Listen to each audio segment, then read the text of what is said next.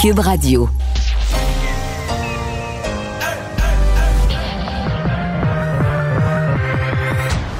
Deux, deux, deux, deux, deux animateurs cohérents, deux visions différentes. Une seule mission, pas comme les autres. Mario Dumont et Vincent Dessureau. Cube, Cube Radio. Bonjour tout le monde, bienvenue à l'émission. 15h30 presque. Bonjour Vincent. Salut Mario. Alors, euh, en cours présentement à Ottawa, dans la salle du Sénat, la lecture par Julie Payette du discours du trône. Ouais, ça dure quand même depuis un bon moment. Maintenant, c'est une quinzaine de pages bien chargées. euh, Mais en gros, ce qu'on comprend, c'est que M. Trudeau sera pas en mode coupure hein, dans les prochains Le mois. temps n'est pas à l'austérité. Effectivement, d'ailleurs, il c'est écrit dans le discours du trône là, que pour aider les Canadiens, on fera tout ce qu'il faut en utilisant tout l'arsenal budgétaire nécessaire. Mais j'ai aimé le mot arsenal parce que, tu sais, en termes militaires, un arsenal, généralement, c'est que tu as un ensemble d'armes, tu comprends? Les, les- les- les grenades, les canons, nomme-les. Oui. C'est ça, un arsenal. Oui. Et dans ce cas-ci, il n'y a pas d'arsenal. il- C'est juste le déficit. C'est ça. C'est juste l'emprunt. la seule arme budgétaire, le seul arsenal budgétaire, c'est l'emprunt. Il n'y a plus d'argent. On est 300, 400 milliards dans le trou, puis on va en emprunter plus. Mais ils seront là pour les Canadiens, ça c'est sûr. Je, on, on expliquera plus en, plus en détail dans les prochaines minutes. Et tout de suite, euh, on va aller rejoindre Paul Larocque et l'équipe de 100% Nouvelles. C'est le moment de joindre Mario Dumont dans son studio de Cube Radio. Salut Mario. Bonjour. Écoute, j'essayais de vérifier pendant la pause au niveau des records Guinness. Je pense qu'on a établi un nouveau record. En veux-tu une bonne, Mario? Écoute, Julie Payette euh, euh, est rendue à peu près même pas la moitié la, la- la lecture euh, du discours du trône. Euh, déjà une réaction euh, outrée du premier ministre du Québec là, sur Twitter, Mario. François Legault qui dit discours du trône décevant pour le Québec, ne respecte pas le champ de compétences des provinces en santé. Je vais en discuter demain avec les premiers ministres des autres provinces. Mario, je pense que c'est parti. On peut pas être surpris quand même, là. Je veux dire, euh, le discours, là, je l'ai devant moi, euh, il y a un élément où on parle de normes. Tu veux-tu créer une chicane avec les provinces? L'expression norme nationale en santé, là. Tu tu peux pas être plus dedans et on parle, on- bon, je comprends que M. Trudeau dit, on a vu que pour les personnes, les personnes aînées dans les centres de personnes âgées, euh, ça s'est pas bien passé avec la pandémie. Et donc, lui, se prendre responsabilité d'établir euh, des normes nationales, des mais je veux dire, ce que les provinces lui avaient dit avant, ce que les provinces ont toujours dit depuis des décennies, c'est que le fédéral fasse sa part, qui nous fournissent l'argent. Alors là, M. Trudeau qui fait un peu l'inverse. Il met pas l'argent sur la table, mais il leur dit, moi, je voudrais vous mettre des, normes de qualité. Moi, le Canada, je vais être le garant de la qualité. Je vais vous, je vais vous mettre des normes. Euh, bon, euh, comment ça pourrait se faire? Là? Ben, lui, dans le discours, dit vouloir le faire en collaboration avec les provinces, mais les provinces collaboreront jamais euh, dans une opération de, de création de normes nationales qui seraient gérées par le gouvernement fédéral.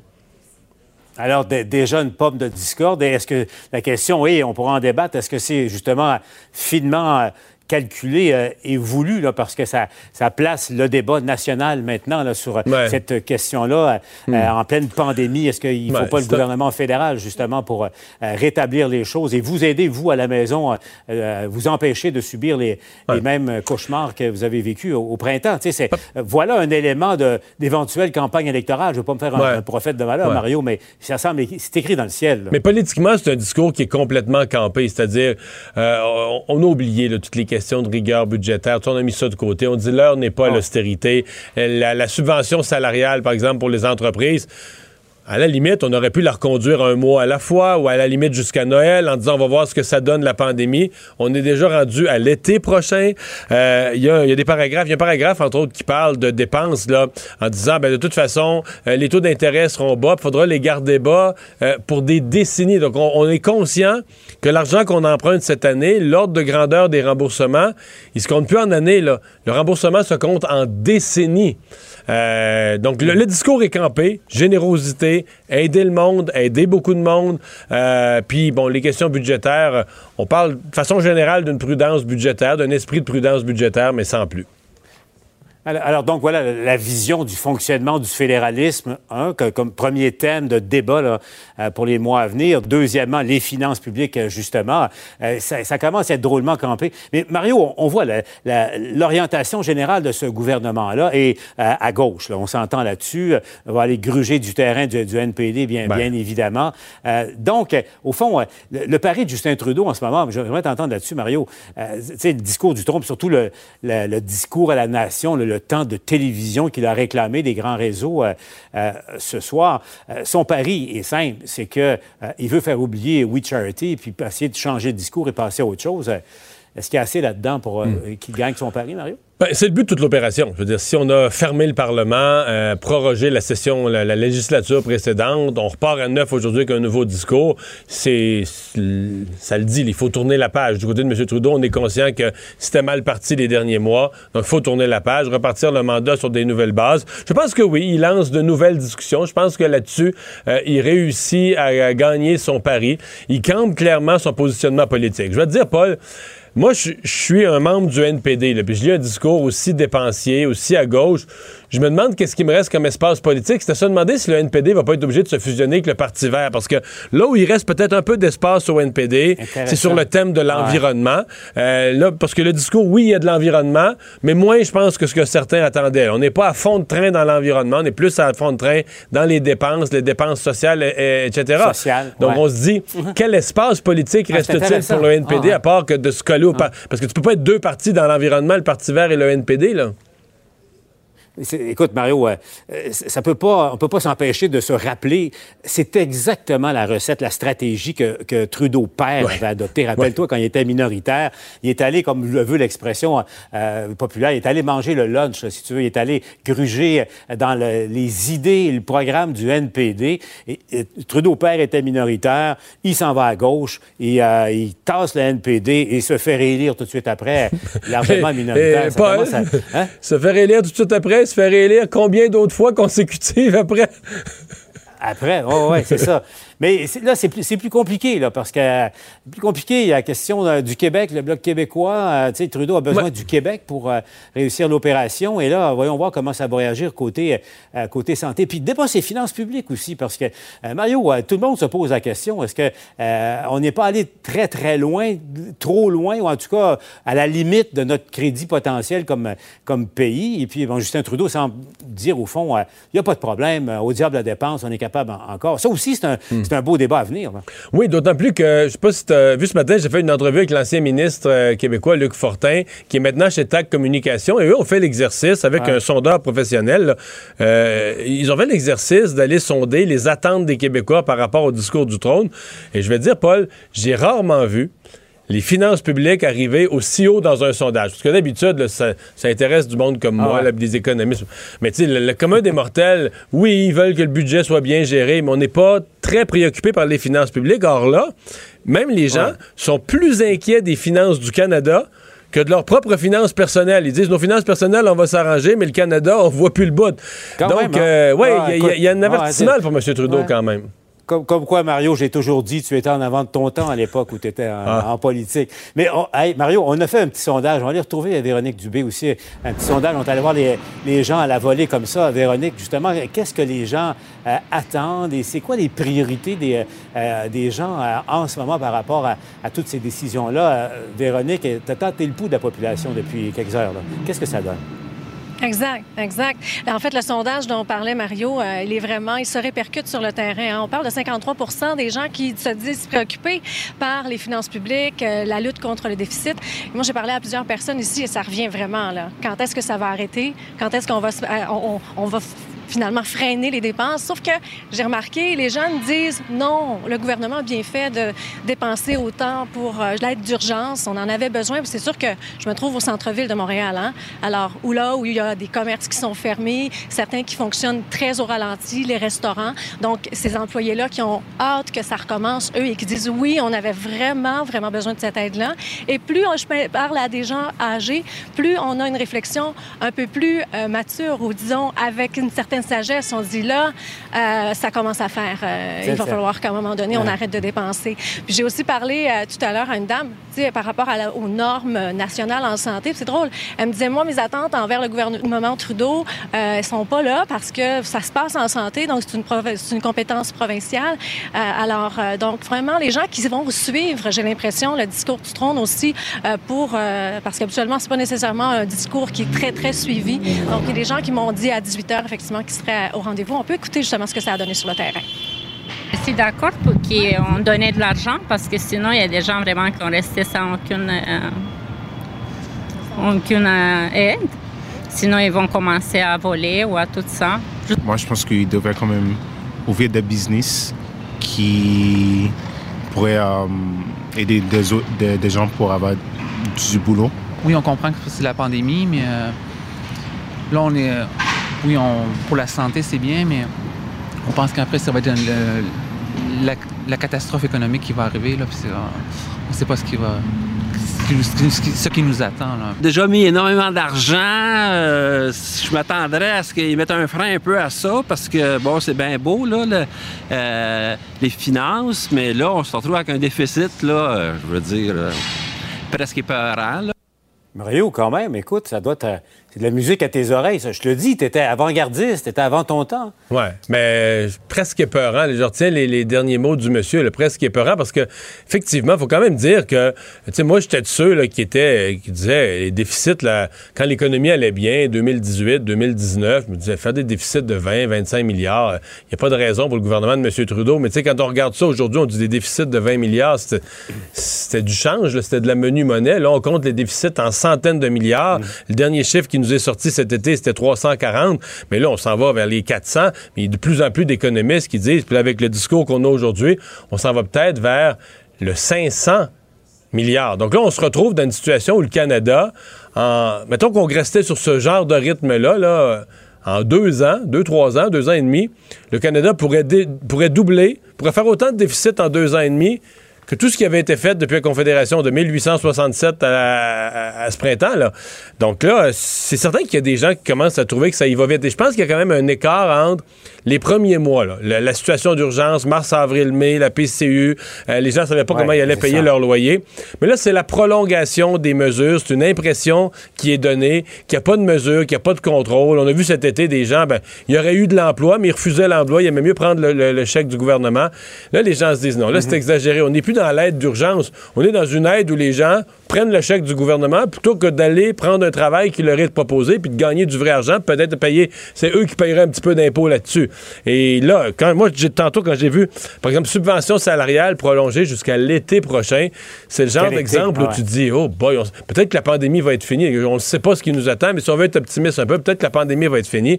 Comment on s'engage aussi loin pour autant d'argent? Ouais. Mario, avant de se laisser, là, allons, euh, faisons un peu de, pro- de projection. Euh, euh, bon, les conservateurs, la, la question des finances publiques, les conservateurs ne peuvent sans doute pas, si jamais il y a un, il y a un vote euh, de confiance sur ce discours-là, euh, on prend pour acquis, Mario, est-ce que je me trompe, là, que les conservateurs ne pourront jamais appuyer Jamais. cette, cette philosophie-là? Bon. Passons au Bloc québécois, avec euh, le premier ministre du Québec qui, qui tweet Problème pour le avant même Bloc. la fin de la lecture du discours. Le Bloc peut-il voter pour ce discours-là? Pas vraiment. Être difficile. Impossible. Il reste, le- il reste le NPD. Il reste le NPD. Qu'est-ce qu'on va faire, euh, M. Singh, tu penses? c'est acquis. Le NPD ne veut pas d'élection. Euh, les sondages démontrent que les électeurs du NPD, même leurs électeurs, sont ceux qui veulent le moins des élections. Euh, le parti, le NPD n'est pas prêt financièrement. Et j'ai reçu Alexandre Boulris en entrevue plus tôt cette semaine qui me disait, sais, dans le fond, le discours du trône, c'est pas un vrai test. là. Tu sais, le gouvernement, c'est des, vieux peu, des vœux pieux, c'est des, des grandes intentions. On peut pas être contre ça, on peut pas être contre la vertu. Il disait le printemps prochain, quand il y aura le budget, là, on verra si les décisions budgétaires suivent les grands principes. Puis là, on fera un vrai test au gouvernement. Donc moi, je m'attends, euh, puis je lis le discours, je m'attends à ce que le NPD, sans la moindre hésitation, si j'étais d'ailleurs à M. Singh, là, tu laisses pas traîner une espèce de faux suspense, qu'est-ce qu'il va faire, qu'il fera pas, il va le dire demain, il va le dire après-demain. quatre minutes après la fin du discours inaugural, je dirais, on n'a rien vu là-dedans qui nous empêcherait de voter pour, donc on va soutenir le, discours. That's it. Tu pas. Ça donne rien. De toute façon, tu vas l'appuyer pareil, le gouvernement. Ça donne rien de laisser, euh, euh, de laisser l'espèce de faux suspense traîner, traîner, traîner, les gens te poser des questions puis des sous-questions. Règle ça tout de suite. Donc, disons, à, moyen terme, là, moyen terme, c'est quelques mois, euh, on verra, mais à court terme, Mario, est-ce qu'on peut dire que Justin Trudeau a, gagné, en tout cas, le début de son pari? Là? Ben, Parce que, un, il, euh, se maintient. Un certain puis, bout. Puis, change le discours. Change le discours. on va parler de ça maintenant. Là. mais là, ça, ça va être le test. Est-ce que l'opposition. Prenons We Charity. Tu l'as mentionné un peu plus tôt. Euh, si on écoute les conservateurs, eux, ils disent hey, la lumière n'a pas été toute faite là-dessus, on veut ramener ça. Donc, est-ce que, avec le discours du trône, les nouvelles orientations, la pandémie, tous les autres éléments qui sont dans l'actualité, est-ce que les conservateurs vont pouvoir recréer un intérêt pour qu'on aille fouiller dans le scandale qui est sorti au mois d'août à propos d'une affaire qui datait du mois d'avril? Est-ce qu'ils vont pouvoir recréer l'intérêt pour qu'on reparle de ça? S'ils réussissent ça, c'est un gros coup pour les conservateurs. S'ils réussissent pas ça, ce qui est le plus probable, ben Justin Trudeau aura au moins réussi à passer les essuie-glaces puis remettre sa vitre claire devant lui. Avec un peu de la, de la vitre. un petit peu, en terminant, il de la vitre, profite avec, avec, ça. Écoute, son, son temps d'antenne qu'il obtient ce soir à, dans les réseaux de, de télévision, euh, écoute, tu as vu ça, là, un O'Toole qui ne pourra pas réagir parce que, tu sais, en Ontario, quand tu es confiné, tu es confiné, tu n'as pas le droit de sortir sur ton balcon. Là. Fait que, écoute, lui ne pourra pas réagir. Puis euh, M. Blanchet, ben, lui, est à, sa résidence à, dans l'arrondissement Grand-Mère à, Shawinigan. Fait que, écoute, tu profites, tu joues au hockey, puis... Euh, euh, tes, deux adversaires sur euh, le trio adverse, écoute, ils, ont, chacun un des lacets détachés. Mais je, ne sais pas. Peut-être qu'en même temps, ça enlève du panache à l'ensemble de l'opération. Le fait, d'abord, que c'est pas tous les réseaux qui le présentent. Seuls les réseaux qui étaient en bulletin de nouvelles vont le, vont le présenter. Le fait que c'est pas tous les réseaux qui le présentent, que l'opposition réagit pas. Je trouve que tout ça enlève peu de, de panache à l'événement lui-même. Ah oui. À suivre donc à 18h30. Je vous le rappelle, ça va diffuser, euh, entre autres, ici à LCN. Merci, Mario. Au revoir. Alors, Vincent, euh, ben, on a eu la réaction de François Legault. On a aussi une réaction d'Yves-François Blanchette. Oui, sur Twitter dans les dernières minutes, euh, disant euh, Ottawa n'a rien écouté des demandes urgentes et légitimes du Québec et des provinces qui toutes ont besoin qu'Ottawa respecte les compétences du gouvernement des Québécois et de ceux des provinces, d'abord en santé. Il répondait au tweet de François Legault qui se disait déçu de ce discours du trône. Bon. Sûr que pour M. Blanchet, ben le beau jeu, il peut déchirer sa chemise, sachant que le NPD devrait voter le ben, c'est, ça, qui est drôle, parce que si, le vote du, Bloc québécois était crucial, en d'autres termes, tu soutiens le gouvernement, il continue. Tu soutiens pas le gouvernement, tu pars en élection le lendemain. Le ton serait pas le ben même. Là, ben, c'est-à-dire que François Blanchette serait devant une situation beaucoup plus corsée où là, tu dis, ouais, je peux pas voter pour ça. Il y avait des bons points. je peux pas voter pour ça d'une certaine manière, mais si je vote contre, je veux-tu vraiment partir en élection? Puis ce qu'on oublie parfois, c'est que Là, le Bloc, là, il, a fait élire à la dernière élection, c'est quoi, c'est 35, 30, 33, 30, 30, quelques députés. Euh, là-dedans, il y en a un bon nombre qui, ont quand même été surpris de leur propre élection, qui étaient contents de leur propre élection. donc, euh, c'est pas, pas sûr qu'ils sont prêts à risquer leur siège. Tu pars en élection, tu sais comment ça commence, tu sais jamais comment ça finit. Alors, mm. euh, ben voilà pour le, discours du trône. Il y avait aujourd'hui, donc, à l'Assemblée nationale, le dépôt de ce qu'on a appelé la nouvelle mouture du projet de loi 61 sur l'accélération des projets d'infrastructure. Oui, le président du Conseil du Trésor, donc euh, Sonia Lebel, qui a euh, présenté cette nouvelle poule mouture, projet de loi 66 concernant l'accélération de certains projets d'infrastructure. On est allé, Mario dit-on, enlever certains éléments les plus controversés de ce projet de loi 61. Mais on va lui parler euh, tout de suite. Euh, c'est euh, la ministre responsable de l'administration gouvernementale, présidente du Conseil du Trésor. Et aussi la ministre responsable des Affaires intergouvernementales canadiennes, Sonia Lebel. Bonjour. Bonjour. On va certainement se parler de votre projet de loi 66, mais là, je peux pas ne pas vous parler. Euh, votre chef, M. Legault, il y a quelques minutes euh, sur les réseaux sociaux. En fait, le discours du trône n'était pas terminé, qui a réagi sur les réseaux sociaux, dénonçant une ingérence en santé dans les compétences du Québec. Euh, vous allez faire quoi avec ça, vous? Ben, il a tout à fait raison. Écoutez, la, compétence en santé, comme bien d'autres compétences, c'est une compétence exclusivement provinciale. Donc, je suis convaincue que nos collègues des autres provinces, dans la discussion qu'il aura avec eux demain, seront du même avis. Euh, D'ailleurs, les demandes qu'on fait en santé, ce sont des augmentations des transferts qui sont euh, des transferts euh, annuels, des transferts euh, réguliers, et on sait, nous, où on peut dépenser ces argents-là. Donc, je pense que ça va être très clair dans nos conversations avec le fédéral. Est-ce que vous aviez, est-ce que vous aviez passé vos, vos, messages à Ottawa sur le fait qu'on voulait pas de, de nouvelles ingérences? Absolument. Donc, euh, on, on, va continuer à réitérer, puis on va très certainement euh, faire front commun avec plusieurs de nos, de nos collègues provinciaux là-dessus. Bon. Déçu? De, déçu de quoi? De cette, de cette euh, mouture? Non, pas, sur, pas surprise. Euh, étonné qu'on persiste alors que la, les compétences provinciales sont très claires en matière de santé puis que c'est unanime autour de la table des premiers ministres provinciaux. Euh, mais non, euh, écoutez, on va continuer à se tenir debout. On, on, a, on signe régulièrement des ententes où euh, le fédéral tente par des transferts en argent dans divers programmes de s'ingérer dans nos compétences et on finit par euh, se tenir debout et à maintenir notre point, signer des ententes qu'on appelle asymétriques. Là, je ne vais pas rentrer toute technique, qui font qu'on respecte les compétences du Québec. Donc, on va continuer à faire la même chose. Bon. Vous n'en aviez pas assez cet automne avec le projet de loi 66. le projet de loi 66, les négociations du secteur public, puis ensuite, vous allez mener une bataille avec Ottawa. Vous allez manquer d'heures d'heures dans vos journées, là? Il paraît que plus on en fait, plus on est capable d'en faire. Ah bon, c'est une bonne nouvelle. Parlons-en du projet de loi 66. Euh, c'est officiellement déposé euh, ce matin. Euh, vous avez enlevé des, des, irritants là, sur ce qui était dans la, la, première version le printemps passé qui avait, qui avait pas été accepté. Oui, ben on a on a recentré le projet de loi 66 sur les mesures d'accélération qui étaient à l'intérieur du projet de loi précédent, mais il y avait plusieurs choses qui avaient été soulevées là. On parle des pouvoirs habilitants trop larges en, en, en, qui nous permettaient peut-être de, de, modifier la loi sur les contrats publics. On ne touche pas du tout au processus contractuel. Je veux rassurer les gens, c'est pas nécessaire dans le projet de loi actuel de le faire.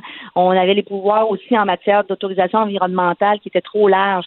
Présentement, là, dans le projet de loi 66, tout que le gouvernement se propose de faire en matière d'accélération de processus est inscrit à l'intérieur du projet de loi. C'est clair, c'est sur papier, c'est transparent. Il n'y a pas question de définir par la suite, par règlement, euh, les processus ou ce qu'on pourrait faire pour accélérer. Donc, ça, c'est très clair. On a, on a renforcé les pouvoirs de la MP en matière de surveillance. Elle, a à toute fin pratique, là, mon collègue euh, M. Barrette euh, le demandait, à toute fin pratique, les mêmes pouvoirs que le Big a à Montréal sur, sur beaucoup de contrats. Et donc, pour le faire pour les contrats de la liste, on a enlevé tout ce qui était l'histoire de la prolongation de l'urgence sanitaire, etc. Donc, il y, a une, certaine liste d'héritants. On a été à l'écoute et on a fait, on a enlevé tout ça et on a recentré sur les, les mesures d'accélération.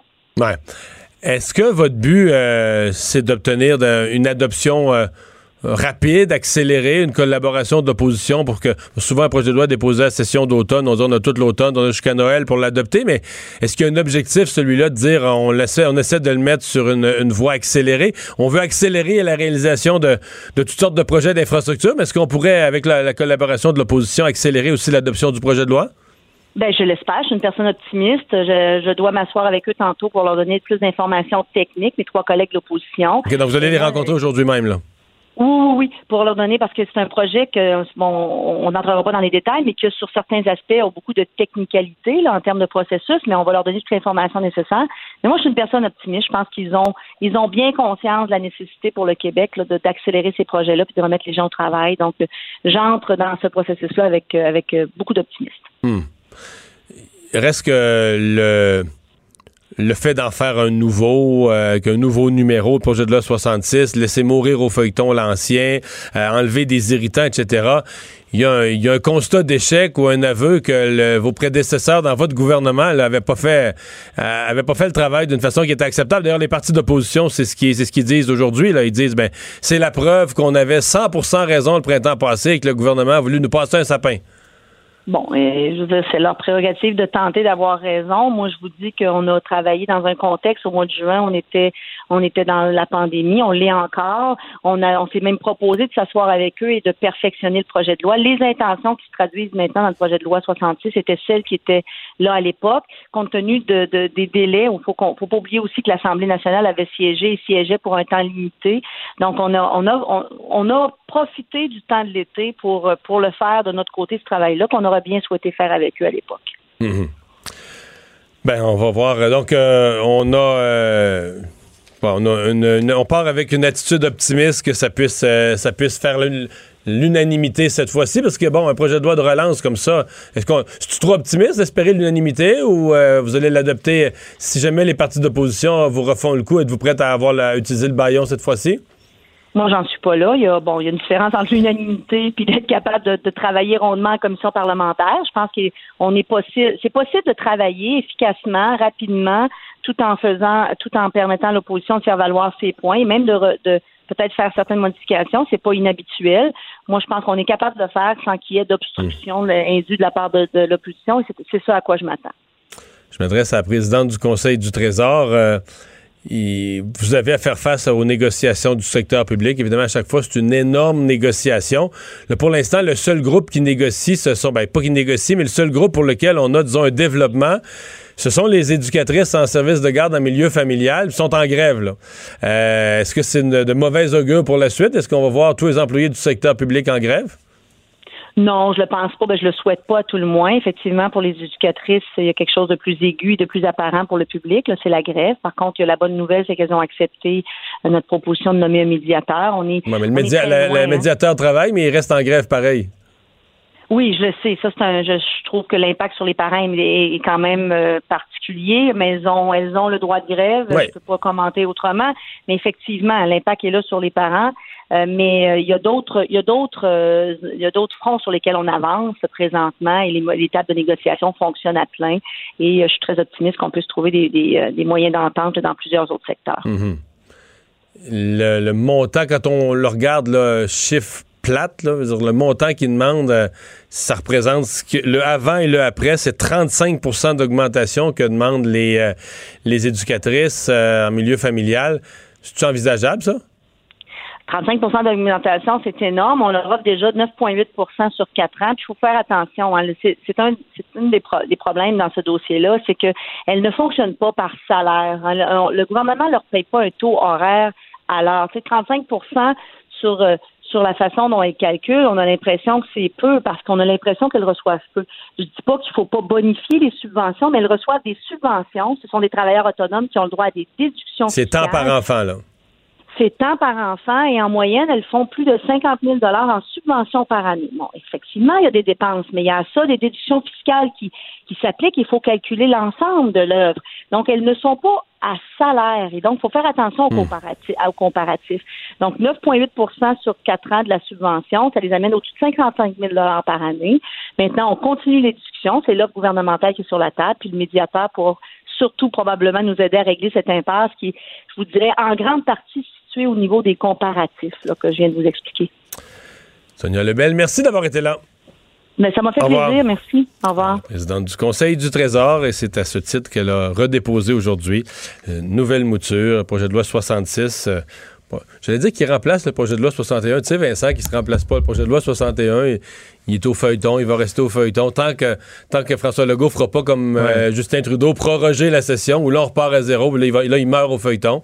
Le projet de loi 61 va rester là au feuilleton, mais jamais... euh, Il est perdu dans, Jamais le- dans le adopté. néant. Euh, dans les autres nouvelles euh, qu'on surveillera, euh, ben il y a la collègue de Sonia Lebel, Geneviève Guilbeault, ce matin, qui a tenu à faire une mise au point assez ferme. Oui, mise au point très clair sur un élément qu'on a quand même euh, sur lequel on est revenu quand même pas mal hier dans le début d'émission, euh, ce que le docteur Arruda de la santé publique avait dit hier concernant l'intervention dit et dédié en l'espace de quelques minutes sur le- l'intervention possible de policiers sans mandat à l'intérieur des maisons lorsque non-respect des consignes de santé publique. Docteur Arruda avait dit c'est imminent, Euh, on est en discussion avec les autorités, ça va de l'avant, il faut qu'on absolument qu'on fasse respecter euh, les Le- euh, Quand il s'est dédié, il a dit, moi, comme moi je suis pas avocat, dans le fond, j'avais pas le droit de vous dire ça, mais ça laissait un sous-entendu que peut-être que d'autres vont avoir le droit. C'était Ben, en gros, ça voulait dire, oh, c'était pas à moi à vous l'annoncer, là, mais on comprenait que ça avait l'air à se discuter à l'arrière, et que M. Arruda a lancé ça alors que c'était pas du tout prévu par le gouvernement, qui a été probablement pris de court hier, qui devait être un peu découragé du euh, directeur de la santé publique en disant, OK, ben, on voulait pas lancer ça comme ça, de cette façon. Mais aujourd'hui, Geneviève Guilbeault, euh, donc ministre de la Sécurité publique, vice-première ministre, a été très clair sur le fait qu'il n'est absolument pas question pour le moment que les policiers se présentent chez les citoyens sans mandat. Je vous fais entendre un extrait de la vice-première ministre là-dessus. En aucun cas, nous n'envisageons en ce moment de permettre aux policiers d'entrer dans les maisons privées des gens, à moins d'avoir le consentement du propriétaire ou du locataire de l'endroit, ou d'avoir un mandat en bonne et due forme euh, délivré donc par les instances judiciaires. Alors, il est absolument pas question en ce moment de permettre à des policiers de rentrer dans des maisons privées sans avoir soit le consentement, soit un, soit un mandat. Bon. c'est assez clair. On a, cru bon. Disons, euh, on a cru que c'était important, là, je pense, de fermer le couvercle sur cette marmite-là, mais une fois que c'est lancé, c'est sûr que ça va faire le tour. Là. Ouais. en même temps, elle, ferme le couvercle sur la marmite tout en disant, euh, pour le moment, dans le sens que, tu sais, quand tu demandes au gouvernement ce qu'il pourrait faire dans l'avenir, là, je veux dire, euh, tu sais, présentement, là, il y a des amendes pour le cellulaire au volant. Et si on disait, mettons, est-ce qu'on va faire de la. Est-ce qu'on va enlever le permis de conduire euh, automatiquement à toute personne qui se fait prendre avec son cellulaire au volant? On va dire, ben non, c'est bien trop sévère. Mais si tu demandes au gouvernement s'il l'envisage, il va dire, ben non, c'est bien trop sévère. Mais je veux dire, mettons que dans le prochain mois, tout le monde vire fou, tout le monde a son cellulaire au volant pour une raison qu'on n'imagine pas. Ou il y a un accident dramatique, là, l'autobus scolaire. Des accidents dramatiques. La répétition d'être devant les écoles, les enfants, ça se fait écraser. 6 ans, 8 ans, des beaux petits-enfants écrasés. C'est sûr que l'opinion publique va capoter, le gouvernement va, euh, va prendre la mort aux dents, va dire c'est plus acceptable. Puis, va prendre des. Donc, quand tu demandes, est-ce que pour l'instant, pour l'instant, le gouvernement veut pas faire ça. C'était mon impression. C'est pour ça que j'étais surpris hier que le Dr. Arruda dise ça. Mais Mettons qu'on passe en zone rouge dans la moitié des territoires du Québec, puis que les portées à domicile demeurent, selon toutes les enquêtes épidémiologiques, la première cause de contagion. mettons que, mettons que, mettons que. Ben, l'opinion publique va dire, hey, là, là, Là, on ferme, les, on ferme les commerces, on ferme tout, on a après fermé les écoles, puis c'est à cause des parties privées d'une minorité qui ne respecte pas.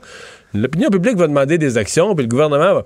C'est juste que si on arrive là, là il faudrait que ce soit fait en bonne et due forme, que le gouvernement dise devant, devant la situation épouvantable où on se trouve placé, puis après analyse des chiffres, puis le nombre de... Puis là, on a demandé des avocats spécialisés en droit de la personne de quelle façon on pourrait procéder. Mhm. Tu peux pas échapper ça. Et ces clubs, s'ils le font de cette façon-là, mettons dans deux semaines, on a une explosion de cas, il n'y a pas le choix, il faut qu'on intervienne. les gens vont dire, ben mais c'était prévu, là, il attendait ah, Ben oui, il l'avait déjà dit. Alors, t'as effectivement pris, perdu ta, ta façon de communiquer. C'est pour ça qu'hier, c'est quoi déjà la chanson? T'aurais dit donc du ben, mais est-ce qu'il est va y avoir une, fatigue au niveau du gouvernement de. de euh, tu parles au futur? Est-ce qu'il y a une fatigue du docteur Arruda et euh, de, longs points de presse dans lesquels on souvent on, prend des chemins qu'on voulait pas prendre au début du point de presse? Voilà la pose sur cette question, les gens vont y penser. OK. J'accepte avec, euh, avec fierté la direction, les commandes. Non, non, pas les commandes. Votre maison, c'est un espace où vous pouvez être vous-même. J'accepte d'être l'entraîneur-chef des Orignaux Atomes 2B de l'école. Mon amour, moins fort, la petite dame. Ah, excuse, excuse. Tu parles à qui? Elle mérite d'être bien protégée. Et vous méritez d'être bien accompagné. Trouvez la protection la mieux adaptée à votre maison avec Desjardins Assurance et obtenez une soumission en quelques clics sur desjardins.com.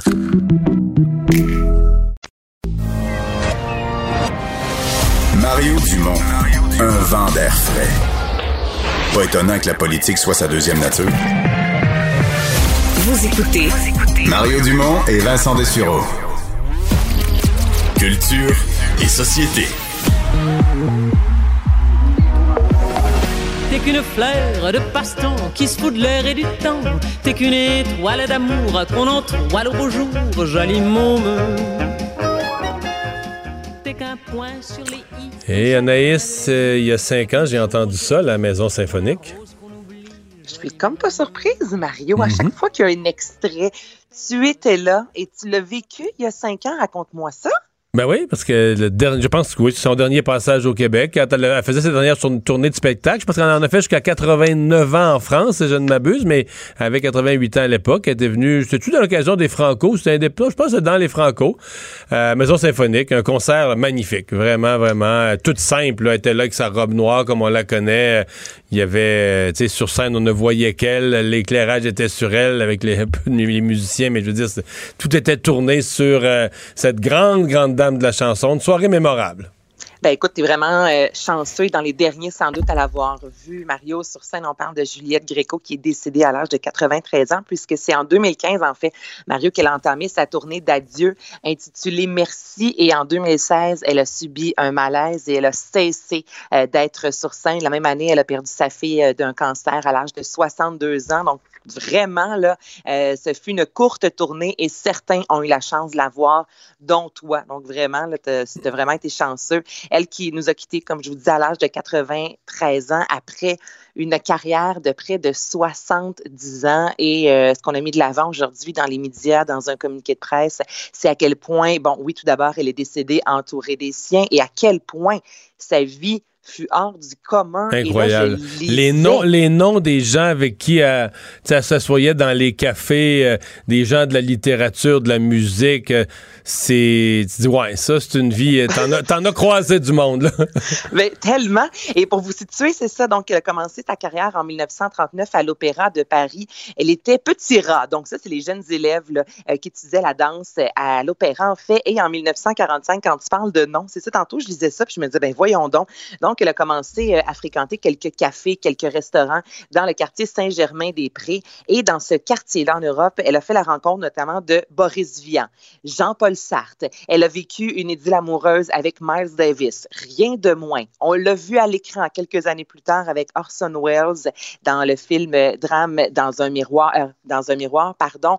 Et sur scène, elle a chanté les plus grands de ce monde. On a commencé justement le segment avec euh, Jolie Momo de Léo Ferré. On l'a vu aussi à l'Opéra de Paris en 1900, euh, Jolie Môme plutôt en 1954, qui a été vraiment un moment super important dans sa carrière. Serge Gainsbourg, je veux dire, c'est juste incroyable, cette femme-là, tout ce qu'elle a fait, tout ce qu'elle a chanté. Il y a une, euh, une biographie parue, il y a quand même un certain temps de ça, jujube, pour les gens qui sont intéressés, mais évidemment, c'est une grande, grande voix euh, française, notamment, qui nous quitte aujourd'hui.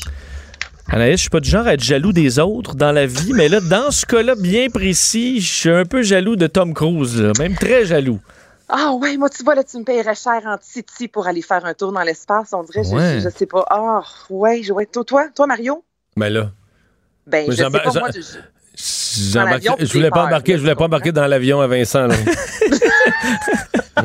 un bon point. Faut dire qu'une fusée, c'est même plus haut, là. C'est ça, oui. C'est quand même bien piloté par quelqu'un plus expérimenté que moi d'habitude, Mario, les fusées. Oui, c'est ça, mais ça arrive quelque chose, t'es vraiment loin de la Terre. Moi, c'est plutôt ce côté-là. Mais n'empêche, là, c'est officiel. C'est une rumeur, messieurs, qui circule que si tu depuis tiens absolument, si tu tiens absolument à te faire enterrer, là, si tu n'acceptes pas l'incinération, les, les autres formes de sépulture, si tu tiens à te faire enterrer, ça devient un risque, j'avoue, euh, un risque fatigant. C'est vrai. Mais ça fait quelque temps, de- des semaines, voire des mois, qu'il y a une rumeur disant bon, Tom Cruise veut partir dans l'espace. Est-ce que euh, cette rumeur-là était vraie? Les gens se disaient, Tom Cruise veut toujours en faire plus. On connaît toutes ses cascades, notamment dans Mission Impossible. On se disait, a bien un acteur sur cette planète qui mérite d'aller vraiment faire un film dans l'espace, c'est bien lui. Et il a officiellement eu le go. Donc, ce sera, si tout va bien, le premier acteur à tourner un long métrage dans l'espace. Il va faire le trajet à bord du SpaceX Crew Dragon. Alors oui, c'est Elon Musk qui est derrière ça. C'est lui le patron de SpaceX. C'est en octobre 2021 qu'il va quitter. Il va y avoir Mais évidemment. c'est sûr que lui, pour une mission, il ne doit pas payer le plein prix parce qu'il est pilote Ben, écoute, ben. d'avion de guerre. combien tu penses que Ben, pilote d'avion de guerre, ça vaut quelque chose, non? Ouais, non, pas vraiment. Non? Non, mais ils vont l'entraîner- Top Gun, il avait Ben, l'air à il- son affaire, là. Oui, c'est un parachutiste, pour vrai. Ouais. fait ses propres cascades. Mais on va lui devoir lui apprendre pas mal tout de, de, de, de zéro là, Ah, pour l'aventure spatiale, je pense. Mais imaginez-vous le budget, messieurs, de ce film-là. Je veux dire, c'est incroyable. C'est sûr que ça va être un des films qui va coûter le, le plus cher. Après ça, il va falloir que les gens sortent au cinéma. C'est Mm. sûr qu'on on, on est loin. Là, juste euh, Christopher Nolan, on disait 200 millions, c'est beaucoup. J'ai bien hâte de voir combien va coûter ce film-là. Là, est-ce que tu envoies bon, trois caméramans, un preneur de son, euh, je veux dire, à donné, ben qui- là, il y a quelqu'un qui filme? Exactement, c'est parce qu'il va y avoir évidemment. le C'est Radio-Canada qui produit, c'est au moins trois caméramans, un preneur de son, un réalisateur, un assistant réalisateur. Un bergiste. Mario, mais- bergiste. Oui, oui, oui, c'est ça. Ouais, c'est pas en direct de l'univers, là, on parle juste d'un petit, d'un petit film là, OK, OK, OK. américain.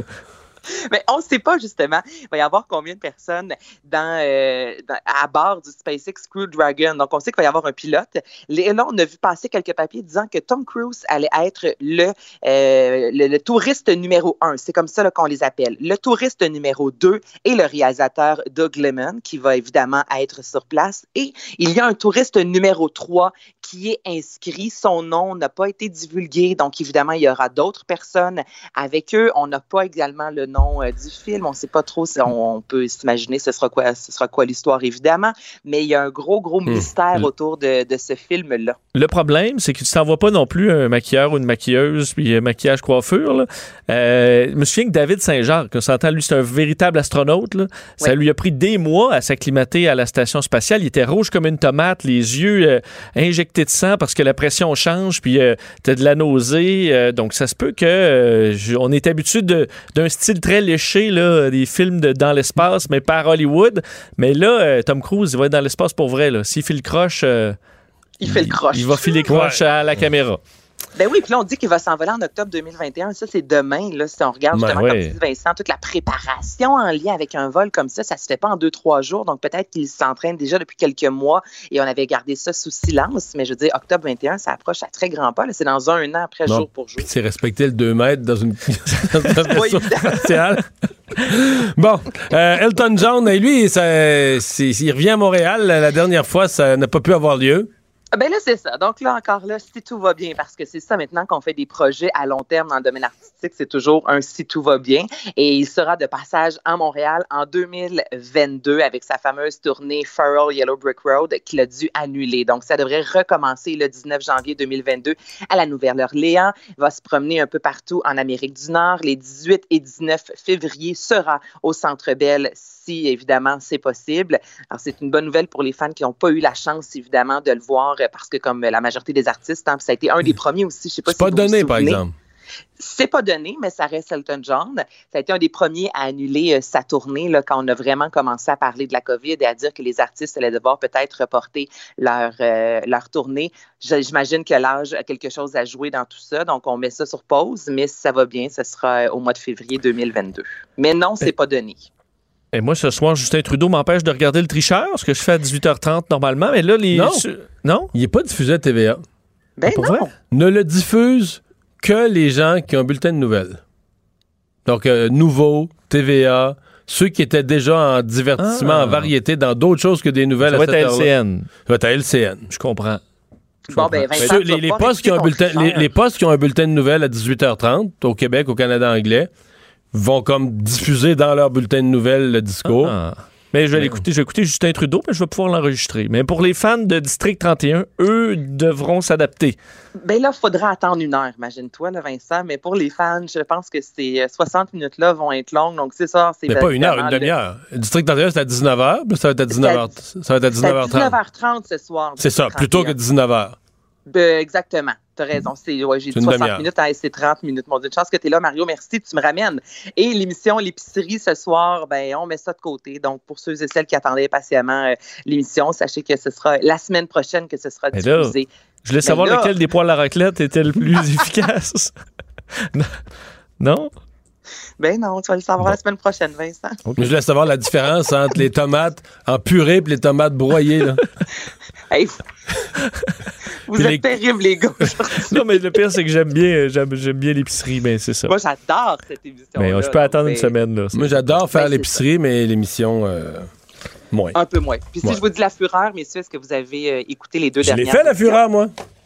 T'as fait la fureur? Deux, une fois, deux fois, deux fois. Dans les gars? Hey! T'as chanté J'ai la même- chanson? J'ai même eu la réponse gagnante. Ben voyons. Ah. Tu sais, il fallait reconnaître une tune dont les. euh, C'était toutes des syllabes puis des, des, des, des notes de musique, mais inversées dans l'ordre. Ouais. Puis j'avais reconnu Candle in the Wind d'Elton John, puisqu'on parle de lui. Ben voyons. Ben oui. T'étais avec Mais qui attends, dans ton équipe? Euh, qui y avait dans l'équipe? Eh boy, je Est-ce que pense. c'est dans les dernières années, Mario, que tu parles, ou là, toi, tu vis vraiment dans le passé, là? Anaïs, c'est un- c'est dans la première édition de La Fureur, là. OK. Ouais, mais c'était là que c'était le plus fun. Ouais, ouais, ouais. tout à ouais, c'est la tout grosse affaire. Je sais pas comment il y avait de millions de téléspectateurs. mais C'était au moins, il me semble, 2-3 millions. euh, les Ah, ça premières éditions. Non, oui. Écoute. C'était ben, tout aussi Donc, fun. euh, ça Oui, revient-tu? Ben, non, Mario, tu ne pourras pas y aller, imagine-toi. Donc, on a décidé parce que là, il y a deux ans, on a fait la première édition. L'an passé, au mois de janvier, on a eu un autre retour qui avait quand même connu un moins grand succès. C'est sûr que le gros retour, il y a trois ans, tout le monde attendait ça impatiemment. Et là, Radio-Canada a annoncé il y a quelques jours, disant c'est beaucoup trop compliqué, il y a beaucoup trop de contraintes. C'est sûr que là, le deux mètres de distance avec la fureur, on n'est pas supposé de chanter, là, tout le monde chante. On n'est pas supposé de crier, là, tout le monde crie. Euh, c'est quasiment impossible de tourner la fureur. Donc, on s'est rendu à l'évidence et on a dit qu'il n'y aurait pas de troisième édition cette année. Donc, en janvier, on va passer pour la fureur. Merci Anaïs. Ça fait plaisir.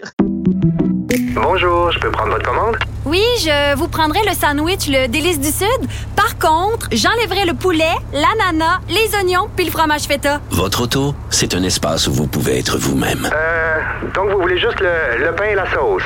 Oui, monsieur. Elle mérite d'être bien protégée et vous méritez d'être bien accompagné. Trouvez la protection la mieux adaptée à votre auto avec Desjardins Assurance et obtenez une soumission en quelques clics sur desjardins.com. Mario Dumont et Vincent Dessureau. Inséparables comme les aiguilles d'une montre. Cube Radio. On va parler sport dans un instant, mais euh, Vincent, notre sport national, les élections, est-ce que nous partons en élection? Ben, euh, écoute, Là, euh, je sais pas de clair. je porte plus à terre. Là. Ben, on comprend que les conservateurs ne devraient pas appuyer le discours du trône. Euh, bon, ça, on, on comprend. Le, Le les- bloc, ça semble pas mal clair aussi, avec ce que Legault a dit que ça respectait pas les compétences du Québec. Ben, François Blanchet qui a tweeté aussi rapidement que bon, il était très déçu de tout ça. Et Jack Meeting du côté du NPD, qui est lui là, dont on attend euh, bon un Lui, on- appui. ouais. Euh, a tweeté dans les dernières minutes. Aujourd'hui, le discours du trône était plein de promesses que nous avons déjà entendues. Un discours du trône n'est que des mots sur papier. M. Trudeau nous a montré que ses actions ne sont pas à la hauteur de ses paroles. Les démocrates continueront à se battre pour vous. Et là, on voit qu'il commence à faire des entrevues où effectivement, il est Mais quand même critique. conditions. Là, ouais, quand même critique. Mais ses conditions. Ses conditions? Ben, moi, je pense qu'il va s'aplatir comme une crêpe, il va voter pour, puis il aurait été mieux de le dire tout de suite que de faire semblant. là. On va rire de lui, là. Tu trouves que de faire des jours là, de suspense, ça, ça l'aide pas à avoir l'air. euh, Tu penses pas qu'il va dire oui à la fin, de toute Ben façon? oui, oui, oui, je suis convaincu que. Puis Justin Trudeau, il donnera rien de plus. Il va dire oui, il va avoir l'air d'avaler une couleuvre là, grosse comme un boa, là. Enfin. On va voir. Sinon, on ira en élection. Ouais, mais toi, tu euh, t'es pas au bout de ta chaise pour ça. Là. ben, je suis pas sûr qu'on s'en va en élection. non. On parle sport, Jean-François Barry, salut. Allô, messieurs. Es-tu prêt à aller en élection, toi? Non, ça me tente pas d'aller Bon, en élection. Voilà, c'est dit. Euh, Ligue, ju- stupide. Ligue de hockey junior majeur, euh, euh, la ministre Charret qui, euh, qui tient son bout. Ben oui, ben oui, euh, il y avait un vote euh, cette semaine concernant les euh, bagarres dans la Ligue nationale, dans la Ligue junior majeure du Québec, pardon. Euh, et malheureusement, ça n'a pas passé. Je dis malheureusement parce que moi, je suis, j'étais pour euh, cette euh, motion-là qui enlevait pas complètement les bagarres, mais qui rendait ça plus sévère. Euh, je veux dire comme Patrick Roy, là, j'ai lu son, son opinion là-dessus. Je suis assez euh, d'accord avec lui qu'on peut pas les enlever complètement parce que tu sais, s'il y a un gars qui, euh, qui se décidait, mettons l'année passée, à courir à vouloir arracher la tête d'Alexis Lafrenière, à un moment donné, ben ça fera. tu sais. Fait que là, ça se peut qu'il y ait quelqu'un qui, qui jette les gants. Sauf qu'on voulait faire passer ça, dans le fond, de 5 minutes à 15 minutes de pénalité si jamais tu te bats. Et euh, il y avait pourquoi il y avait une affaire d'argent là-dedans, là? Ben, ben là, l'argent, tu veux dire euh, concernant les équipes de la Ligue junior majeure du Québec? Oui, parce que euh, la ministre, elle, elle voulait les empêcher, mais est-ce qu'elle mettait conditionnel un versement à ça, quelque chose comme ça? Ben, en fait, c'est là où elle tient, le, elle, elle tient le gros bout du bâton, si on, si on peut dire, parce que dans le fond, les équipes de la Ligue junior majeure du Québec, à cause de la COVID, on- ils n'auront pas de spectateurs. Puis les autres, là, ils font pas fortune avec les droits de télé, donc ils ont demandé une aide du gouvernement de 20 millions.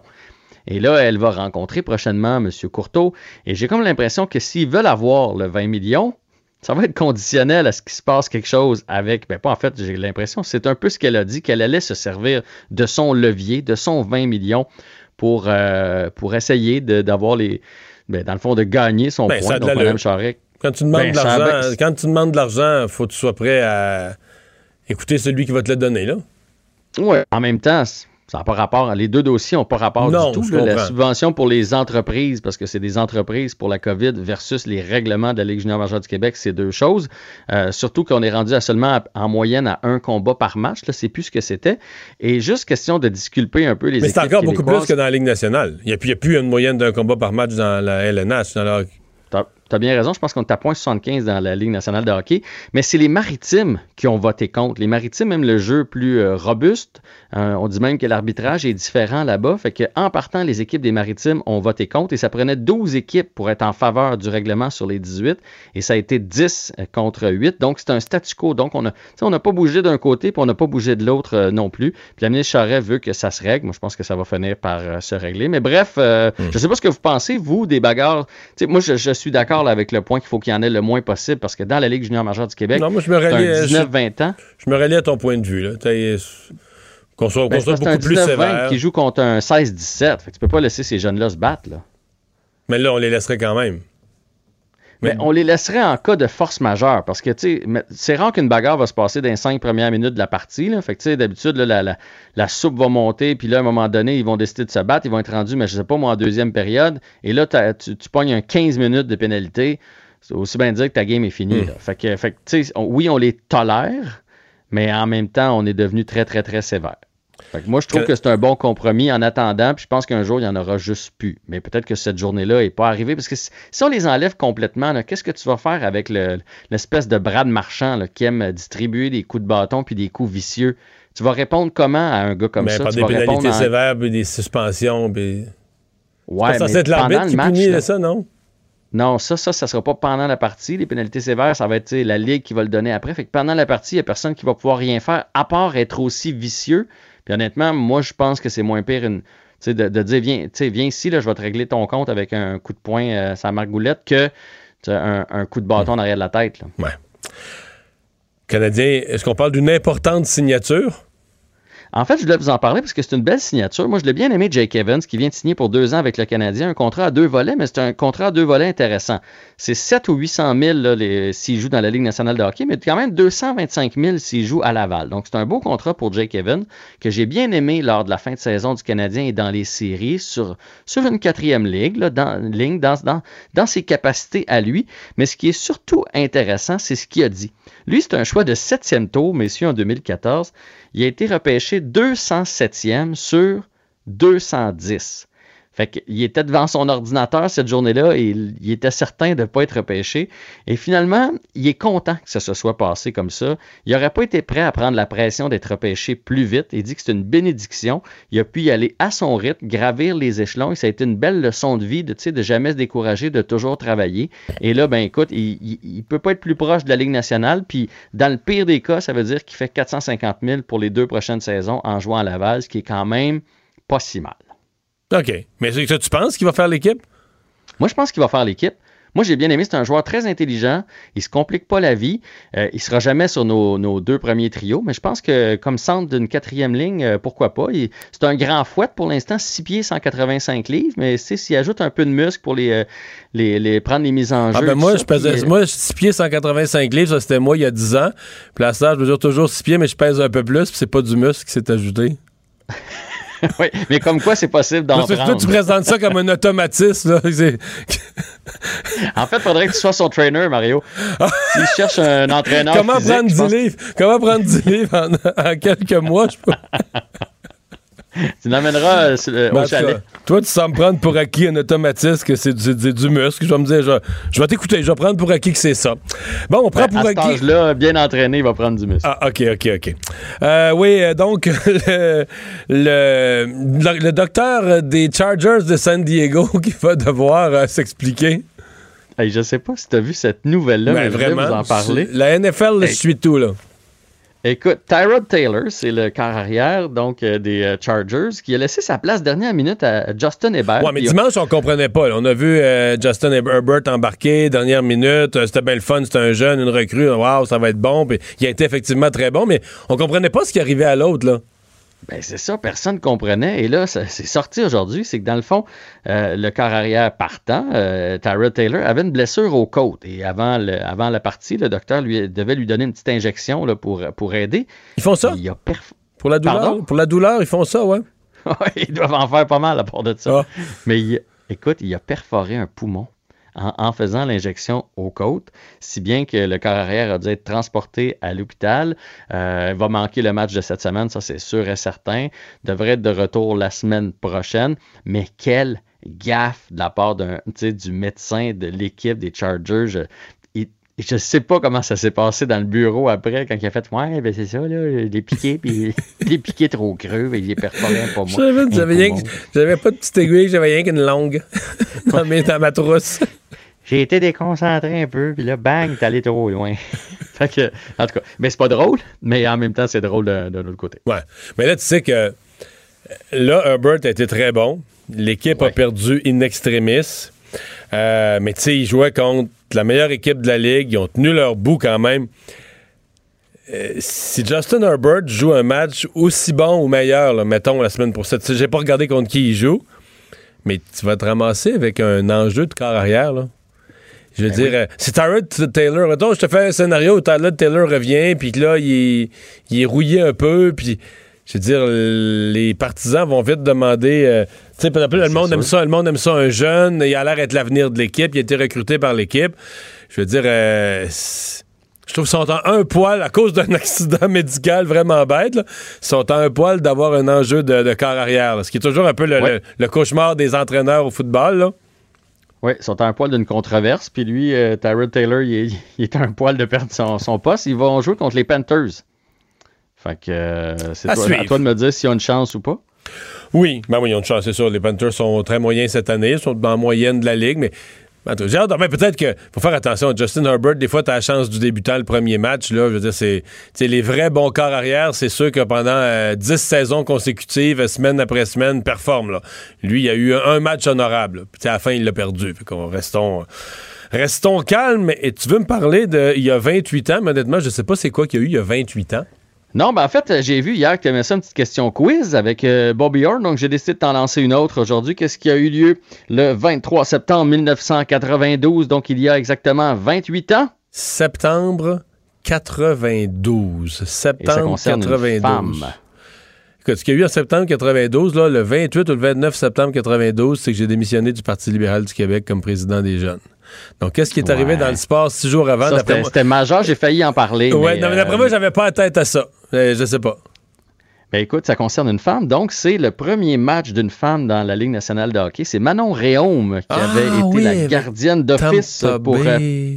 Tampa Bay contre les Blues. Elle avait donné deux buts en une période sur neuf lancés. Elle a joué un autre match par la suite euh, pré-saison avec les Bruins, euh, contre les Bruins en fait. Et, Mais elle n'a jamais joué ben, de match, c'est- hein, juste du pré-saison. Juste du pré- pré-saison, elle a fini après ça dans la Ligue américaine où elle a pris part quand même à 23 parties. Et son fait saillant, c'est une médaille d'argent aux Olympiques de Nagano en 1998. Voilà. Merci Jean-François, à demain. À demain. Protégez vos dépôts, c'est notre but. La SADC protège vos dépôts dans les institutions fédérales, comme les banques. L'AMF les protège dans les institutions provinciales, comme les caisses. Oh, quel arrêt! Découvrez ce qui est protégé à vos dépôts sont protégés.ca. Mario Dumont et Vincent Dessureau. Un duo aussi populaire que Batman et Robin. Cube Radio. Alors Vincent, dans les nouvelles, euh, on n'a pas fait plus tôt là, avec le discours euh, du trône. Le bilan de la COVID euh, au Québec, euh, encore plusieurs régions où le nombre de cas reste élevé. Ouais, alors que le gros chiffre, disons, demeure quand même stable depuis euh, deux jours. Alors c'est peut-être Mais, la- mais moi, je remarque quand tu t'enlèves les variations, c'est des plateaux. Il y a eu un plateau autour de 100, 120. Après ça, moi, je le fais dans mon, émission. On a l'impression qu'on a eu un 4-5 jours, 200. On a eu clairement un plateau 300. Là, tu as eu du 280, dépassé un peu le 300. On a eu un pla- euh, À 400, ça pas resté longtemps, par contre. À 400, on a eu un petit blip, là. Parce qu'on a eu un 600 rapidement. Ouais, on a mais eu qui était 600 un peu rapidement, en mais là, on a un plateau à 500. Oui. 180. Tu sais, on est plus ou moins 500. Mais euh, alors, effectivement, peut-être comme on, on va rester plus longtemps sur le plateau. On ça peut le sera souhaiter. souhaité. Je pense que c'est ce que le gouvernement souhaite. Je pense pas que le gouvernement rêve que ça se mette à descendre par magie tout d'un coup. là. Ça peut Non. descendre lentement, mais ça Ce serait un bon signal, disons. ça arrêtait de monter. ouais. Effectivement. Mais donc, 471 cas aujourd'hui, 4 décès, 10 hospitalisations, 10 personnes aux soins intensifs. Donc, on voit que l'hospitalisation à chaque jour, là, il y en a un monte, peu. là, ouais. Euh, par région, parce que c'est de plus en plus important. Bas-Saint-Laurent, qu'on surveillait beaucoup, a toujours un peu en baisse, 7 nouveaux cas. Il y a, on peut dire qu'il y a de la bonne humeur là-bas. Le directeur de la santé publique commence à dire à ces gens discipline, discipline. On rêve même à revenir au vert d'ici 10 jours, 2 semaines. Là. Ben, ils sont bien partis. Alors, Ouais, on peut ouais, se féliciter de ça. Il y a une région quand même c'est facile à gérer une région avec des plus petites villes, moins de monde. Surtout que là, c'était une éclosion très forte, là, quand Ouais. fait beaucoup de cas, mais qu'on peut peut-être. Mais qui s'est euh, étendu parce que là, les jeunes, exemple, les jeunes d'Institut de technologie agricole, mais là, eux, ils vont à l'école à l'Institut de, tec- de te- de technologie agricole, mais ils travaillent où? Ils travaillent dans des fermes. Là, le monde dans des fermes a été malade. Les autres employés des fermes, la famille, sa ferme, propriétaire. C'est vite. C'est vite. Euh, Capitale nationale, là, ben, c'est stable. hein. C'est un plateau euh, qui est lourd. là. 95 nouveaux cas. Donc, encore une fois, la capitale nationale, euh, le bilan est plus difficile. Montréal, 146. L'Outaouais à 17. La Gaspésie et la Madeleine, où on était habitué de voir pratiquement aucun cas.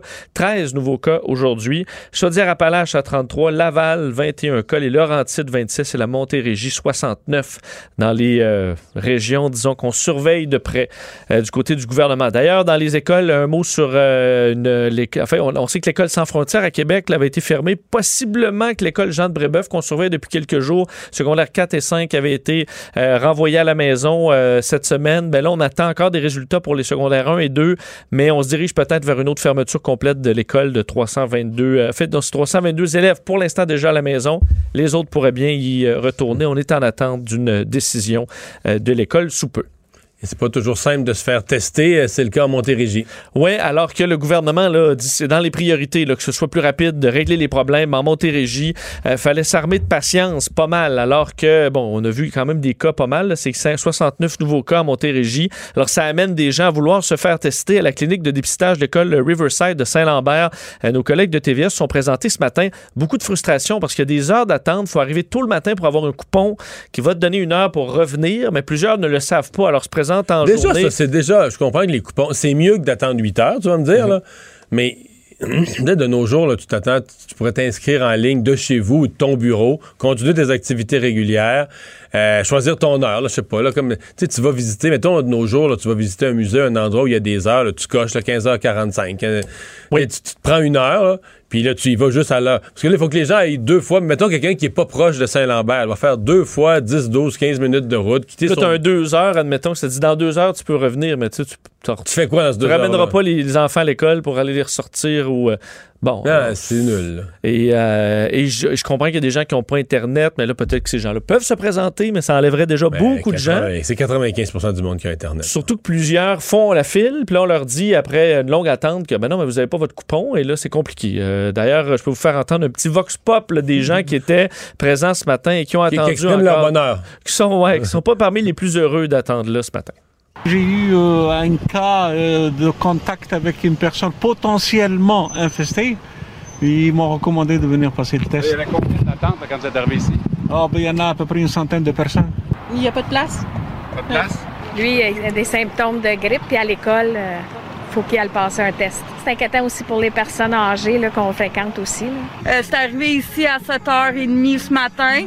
Ils m'ont donné un coupon pour revenir à 10h30, puis ils viennent de passer à 11h30. Réussi à avoir un test aujourd'hui? Non, je dois revenir demain à 7h pour avoir un coupon pour revenir à l'heure de- de- du rendez-vous pour demain ou bien après-demain. Hein? Donc là, tu reviens à 7 heures, ça te dit revenir demain pour avoir un coupon pour pouvoir revenir. Alors, Dans la journée. ça- Ben, c'est comme deux, deux journées que tu consacres à essayer de te faire tester. Euh, alors, euh, la santé publique de la Montérégie dit que oui, il y a un fort achalandage. On travaille là-dessus pour essayer de reprendre le contrôle. On se souvient des euh, drames au CHSLD, d'abord Heron, euh, Sainte-Dorothée à Laval aussi. Euh, et là, on a des premiers rapports d'enquête. Oui, euh, les euh, ministres Blais et Dubé, donc de, de- de responsables des aînés et de la santé, ont dévoilé aujourd'hui les rapports d'enquête du ministère de la Santé et des Services sociaux sur. Donc, c'est les- pas le coroner, c'est du cor- le coroner, c'est le rapport interne du ministère. Exact. Il faut dire qu'il y en aura beaucoup de- d'enquêtes. On, on va appeler les choses par leur nom, c'est le moins, c'est le moins rough des rapports. Bon, et il est déjà quand même intense puisque, euh, bon, sur la situation à Sainte-Dorothée, euh, on explique que, euh, bon, dans ce cas-là, euh, il ressort que l'établissement offre des soins de qualité, mais que c'est vraiment la crise, le manque de personnel qui a amené vraiment une situation dramatique à Sainte-Dorothée. Dans le cas, par contre, du CHSLD Aaron, là, c'est plus dur dans la mesure où il y avait déjà des enjeux très présents avant la pandémie qui ont, n'ont tout simplement été qu'exacerbés. Je peux vous lire quelques. En fait, d'ailleurs, dans la conclusion de l'enquêteur désigné Sylvain Gagnon, Gagnon. Il y a des mots quand même touchants. Là. Il dit Que doit-on conclure du bien triste sort qu'ont connu les résidents du CHSLD Aaron?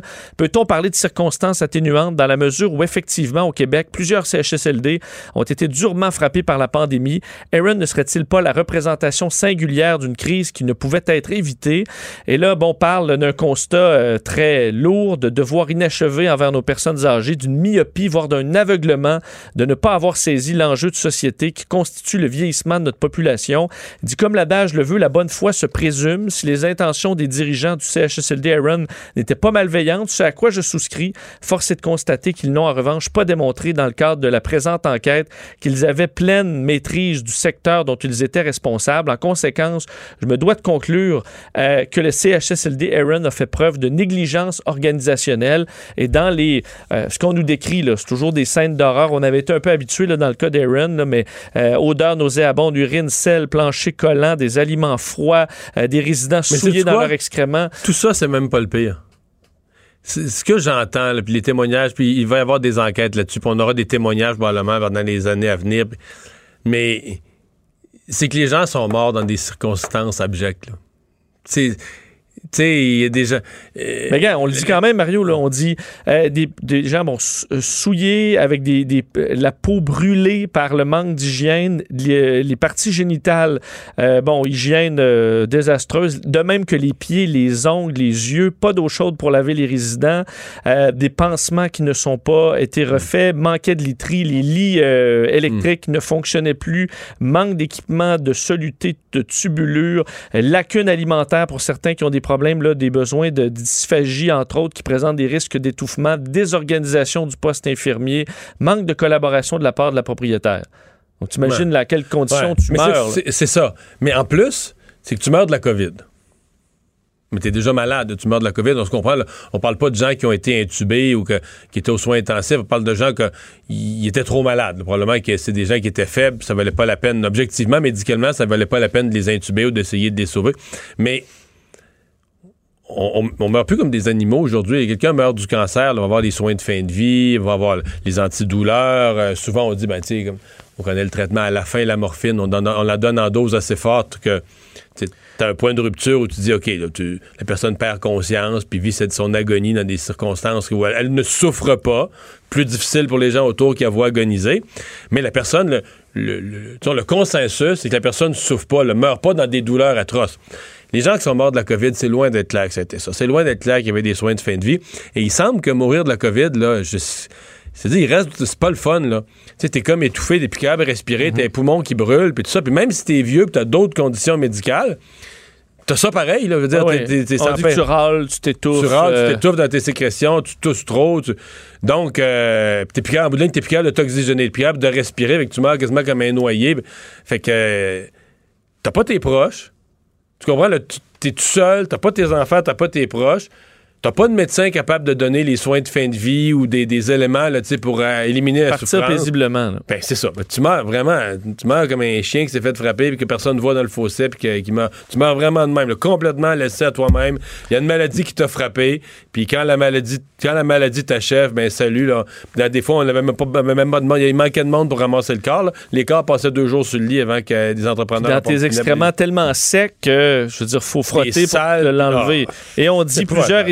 Assoiffés là, et déshydratés avec la peau. Probablement qu'il y en a quelques-uns qui sont morts de ça. là. Je veux dire, les, les complotistes utilisent ça pour dire il y en a quelques-uns qui sont morts de, de mauvais traitements, tout ça, comme si ça faisait dire que la COVID n'existe pas. Non, non. Il y en a, a- a 5000 quelques cents qui sont morts. là. Mais moi, je suis convaincu que sur ces 5000 quelques cents, il y en a qui avaient la COVID, mais que ils sont probablement pas morts de la COVID. Ils sont morts parce qu'ils étaient dans un étage COVID où c'était bordel, plus de services, plus de soins, plus assez de personnel. Il n'y avait pas les soins requis et ils sont morts de, déshydratation, ils sont morts d'autres euh, d'autres causes. Euh, la région de Madrid, où là, ben, parce qu'il y a quelques zones en Europe où ça commence à aller mal. À Madrid, c'est que la deuxième vague, ça a commencé à la mi-août. Là. Fait que là, ils sont rendus plus loin dans la deuxième vague. Oui, et on a encore en Espagne là, 11 000 cas aujourd'hui. Alors, c'est un peu plafonné, mais plafonné très haut. Alors, les cas, ils rentrent, ils rentrent, ils Ouais, rentrent. mais les hôpitaux sont engorgés. Là. Oui, parce que là, on suit effectivement la vague dans les hôpitaux de sorte qu'à nouveau, on a, du, on a du déjà vu là, ces jours-ci. Je vous parlais des, encore aujourd'hui en Angleterre, là, des étalages vides de, de pâtes, de papier de toilette. Euh, ben, dans la région région de Madrid l'a déjà vu, c'est l'arrivée de l'armée qui avait été demandée en renfort pendant le cœur de la pandémie. Et là, on doit redemander à une, nouvelle fois à l'armée de venir faire euh, de la désinfection massive, euh, faire du dépistage également, en plus de 220 policiers pour aller faire toutes sortes de missions là, pour faire respecter les quarantaines, euh, faire respecter les restri- restrictions en vigueur dans certaines zones. Il faut comprendre qu'une grande partie de la région de Madrid, déjà, on a relancé des, de nouvelles règles très strictes, interdiction de quitter le quartier, sauf pour des, rais- des raisons là, très précises, comme aller travailler, étudier euh, ou se rendre chez le médecin.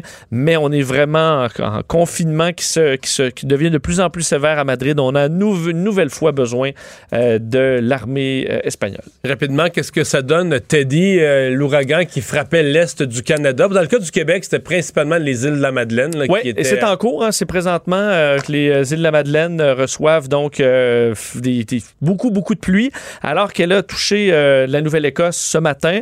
Pas de grands euh, dégâts, dégâts selon ce qu'on peut voir. alors Les qu'on vents un quand petit même peu moins forts que ce qu'on craignait. Et, euh, on parle de, de vents là, qui ont atteint, euh, ce que je lis ici, mais 90 km Pour les îles de la Madeleine, je voyais du 75. C'est du vent, là, pas de doute, mais c'est Beaucoup pas... de pluie.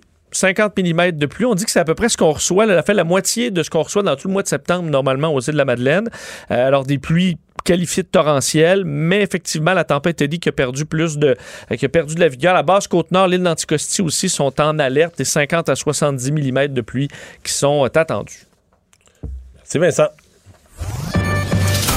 Le remède à la désinformation. Mario Dumont et Vincent Dessureau. Cube Radio. Alors, lettre ouverte ce matin, euh, elle est euh, signée par un physicien, mais qui s'intéresse euh, néanmoins à la COVID et qui se demande est-ce que euh, est-ce qu'on a la bonne approche? Est-ce qu'il faudrait euh, changer d'approche par rapport à la COVID? Euh, je vous le présente tout de suite. Normand Mousseau, professeur titulaire au département de physique de l'Université de Montréal. Bonjour. Bonjour. D'habitude, on se parle d'énergie, de pétrole, etc., mais vous vous intéressez aussi à la santé? Oui, je m'intéresse à la santé. Je m'intéresse en fait aux relations entre sciences et société de manière générale. Ouais. Et là, vous, ouais, demandez si on a, vous posez la question ouvertement, est-ce qu'on a la, la bonne approche, euh, euh, entre autres, là, de, de, de courir après les gens qui respectent pas les règles, etc. Euh, vous demandez si, euh, si c'est la bonne façon de faire. Oui, en fait, le- pour moi, il y a deux aspects. La stratégie du gouvernement est confuse et pour, je suis loin de croire que c'est la bonne solution. Et aussi, on a toute la stratégie est basée sur l'espoir qu'un vaccin soit disponible rapidement. Donc, en gros, on n'a pas besoin de mettre en place des mesures pérennes, des mesures, des transformations qui dureraient un an ou deux. Euh, et ça explique un peu le, le comportement du gouvernement actuellement. Or, il n'y a rien qui garantit qu'on aura un vaccin. Et certainement, on ne peut pas vivre plusieurs années avec des codes qui changent tous les jours ou tous les deux jours, avec des règles qui changent constamment, euh, des positions qui se réorientent. Il n'y a plus moyen de, de s'y retrouver, de planifier nos activités, planifier notre vie. Hmm. Mais la règle générale, euh, parce que je lisais votre texte ce matin, mais je disais que je, je suis pas aussi scientifique que vous, mais j'ai un petit bout, puis je voyais vraiment des gros points de rupture avec ce qui m'apparaît de la science de base, notamment sur la contagion. Je veux dire, euh, qu'on laisse aller les gens, les contacts. euh, si une maladie contagieuse circule et qu'on limite pas les contacts, est-ce que c'est pas un automatisme qu'on va arriver à un grand, grand nombre de cas? Euh, oui. Ben, en fait, l'idée, c'est quand je dis euh, il y a entre limiter et pas limiter les contacts, il y a une marge. Là, euh, on, a, on a quand même des règles qui ont été sanitaires, mais on peut on peut ne pas paniquer à chaque fois qu'il y a une éclosion euh, parmi des jeunes. Les jeunes sont très peu susceptibles de développer une maladie, des, des, des, des séquelles importantes. Là. Euh, je sais pas, ils sont pas as- absolument. euh, Non, non, mais en, pourcentage, c'est très, très faible. Et, euh, et ce qu'on sait depuis quelques mois, c'est que l'immunité existe. Donc, quelqu'un qui a attrapé la COVID, Mm-hmm. on sait par des études qui ont quatre mois, parce que c'est les plus longs qu'on a jusqu'à présent, que les gens ne rattraperont pas, la majorité des gens ne rattraperont pas la COVID. Et dans un contexte, si on est appelé à vivre avec la maladie, euh, il faut se poser la question, est-ce que de développer une immunité collective, il ne faut pas y penser? Et la façon de ça, faire, ça semble être abandonné partout. Ça semble être abandonné partout sur Terre. Même la Suède qui avait misé là-dessus l'a abandonné. Je vois plus personne Il sur l'a Terre. là. vraiment abandonné, mais il l'a pas mis de l'avant. Donc, moi, je dis pas qu'il faut viser Ouais. ça, mais si on n'a pas de vaccin, il va falloir à un moment donné agir. Et on sait que les jeunes sont peu susceptibles d'avoir des, euh, des séquelles. Ouais. Alors, de- C'est juste comment on les isole, comment on fait pour que les jeunes ne soient plus jamais en contact avec leurs parents. S'ils travaillent à l'épicerie, ben là, ils placent du stock pour des gens qui ont 70 ans. C'est c'est ça ma question. Mais quand, si tu laisses aller, je suis d'accord que tu développes une immunité sur des groupes, mais comment tu les mets dans une bulle de verre pour pas qu'eux, s'ils sont tellement nombreux à l'avoir, deviennent pas des propagateurs qui mettent la maladie hors contrôle? Parce que je pense qu'on s'entend que si, un, si dans toutes les couches de la population, il y a un nombre de cas très élevé, je veux dire, notre système de santé ne supporte pas, même même si c'est un faible pourcentage qui va être hospitalisé, mais le faible pourcentage d'un grand nombre, ça fait, un, ça fait quand même un gros chiffre. Euh, Notre système de santé ne peut pas supporter ça. Oh, mais euh, je- ce que je dis, c'est pas de dire on fait la grosse fête, on rassemble le, le million de jeunes en même temps, puis on s'assure que tout le monde attrape la maladie en même d'un coup. Mais d'un autre côté, est-ce qu'on a besoin de paniquer puis de changer les codes puis les règlements? Les règlements qu'on avait cet été étaient en fait, s'ils étaient appliqués, sont suffisants pour maintenir le, pro- maintenir le- la contamination à un niveau faible. Qu'il y ait quelques parties, des choses comme ça, on ne devrait pas trop s'en faire, puis plutôt le gérer plutôt que de mener la panique comme on fait maintenant. Et Ce que vous appelez, ce que vous décrivez comme la- la- Juste, juste euh, revenir, par ouais. exemple, les règles dans un supermarché aujourd'hui sont telles que même si le jeune a la COVID, OK, avec peu de symptômes, il est peu contagieux, il peut être contagieux un peu, mais peu contagieux, euh, les règles sont telles aujourd'hui avec le masque, la distanciation et tout, que les- la probabilité de transmettre la maladie est, très, très faible? Ouais. Donc, il faut quand même comprendre qu'on a mis en place des règles qui supposent que tout le monde est malade autour de nous. Puis si on respecte ces règles-là, la contamination ne se fera pas. C'est dans ce contexte-là que je dis, c'est pas de dire on là on commence à s'embrasser tout le monde, puis magiquement ça va se faire. hein. Donc, c'est pas les règles sanitaires qui étaient en place. Ce, qui vous, ce que vous décrivez comme paniquer, là, je, je partage pas nécessairement le mot, mais ce que vous décrivez comme paniquer, c'est davantage les codes de couleur, là, de changer des régions de couleur. Vous dites on devrait avoir une série de normes sanitaires euh, s'en tenir à ça. Peu importe, Voilà. la, peu importe le nombre de cas. là. Voilà. Et qu'on soit, qu'on, soit compréhensible, qu'on explique qu'est-ce que c'est, puis qu'on s'en tienne pour que les gens s'y retrouvent et soient capables de planifier. Quand on fait toujours, quand on met la menace, par exemple, de reconfiner, ben, pour quelqu'un qui dit, moi, si je fais pas la fête maintenant, ça va être dans six mois, dans deux ans que je pourrai rencontrer mes amis. Ouais. Donc, il y a toute une incertitude qui facilite, je dirais, la désobéissance aux règles, aux, aux règles, entre autres, euh, sanitaires. Donc, si- c'est ce changement-là constant. Même chose, le gouvernement dit, on se plaint qu'il y ait 25% des gens qui répondent pas aux enquêtes de contact, mais de l'autre côté, on sort la matraque, les amendes, les, les menaces. Et est-ce que moi, je vais dénoncer ou dire que j'ai fait la fête avec des amis puis dire leur nom si je sais pas s'ils se ramasseront pas avec une amende après? Comme on change les règles tout le temps, on sait pas qu'est-ce qui va se passer. Mais je comprends que le, le- le gouvernement pourrait dire, ben, nous, l'idéal, c'est, on peut, mettons, on peut gérer 1000 cas par jour à peu près, puis euh, 50 hospitalisations par jour. Le système pourrait supporter ça. Mais c'est parce que c'est, c'est, c'est pas évident à prévoir. On en sait, vous l'avez dit vous-même, on n'a que quelques mois d'études. Donc, est-ce que de dire, ben, on va mettre des mesures, puis on va garder ça, ben, on ne sait pas à quel point on est passé de 40, 50 cas par jour à près de 500 à l'espace de, de- trois semaines.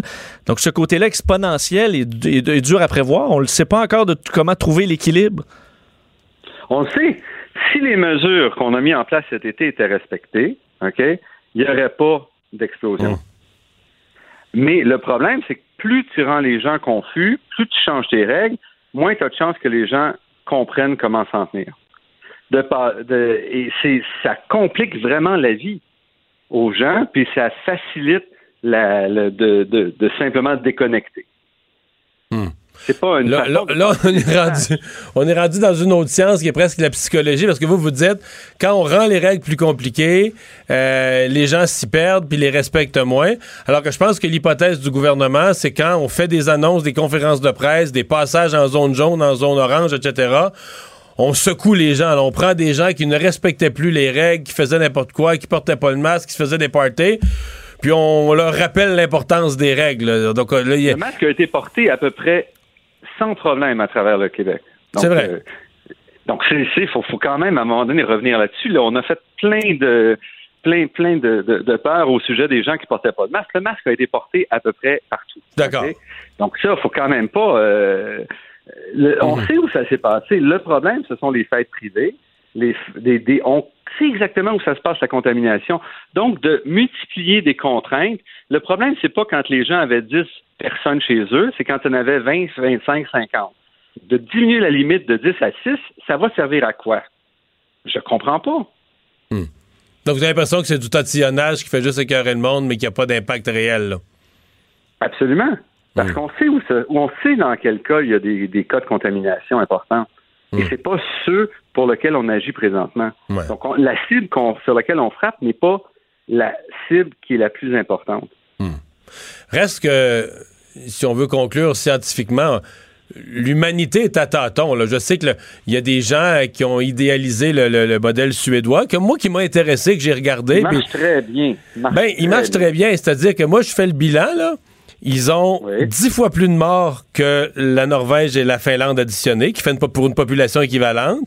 Et au niveau de l'économie, parce que le but, c'était, puis ça, ça m'intéresse, moi, l'économie, ça, c'est mon domaine. Donc, ils voulaient éviter la catastrophe économique. À la marge, là, ils ont peut-être un- créé 1% de chômage de moins, 1,5, 2 de, de décroissance économique de moins. Fait que là, tu te dis, ouais, est-ce que, est-ce que le ratio, est-ce que ce que tu as sauvé d'économie, ça valait tous les décès supplémentaires? Même leur patron de la santé publique dit non. Il dit, j'ai mal agi, il y a trop de morts, on aurait dû faire autrement. non, euh, euh, ce qu'il a dit, c'est qu'on a mal géré les CHSLD, mais je rappelle que s'il y a dix fois plus, c'est pas tout à fait le cas, dix fois plus de morts euh, par habitant, c'est moins que ça entre la- le Danemark et la Suède. Pas le Danemark, la, Finlande, la, la Finlande et la Norvège. Finlande. Si on fois. compare entre le Québec et la Colombie-Britannique, c'est pire la différence. OK?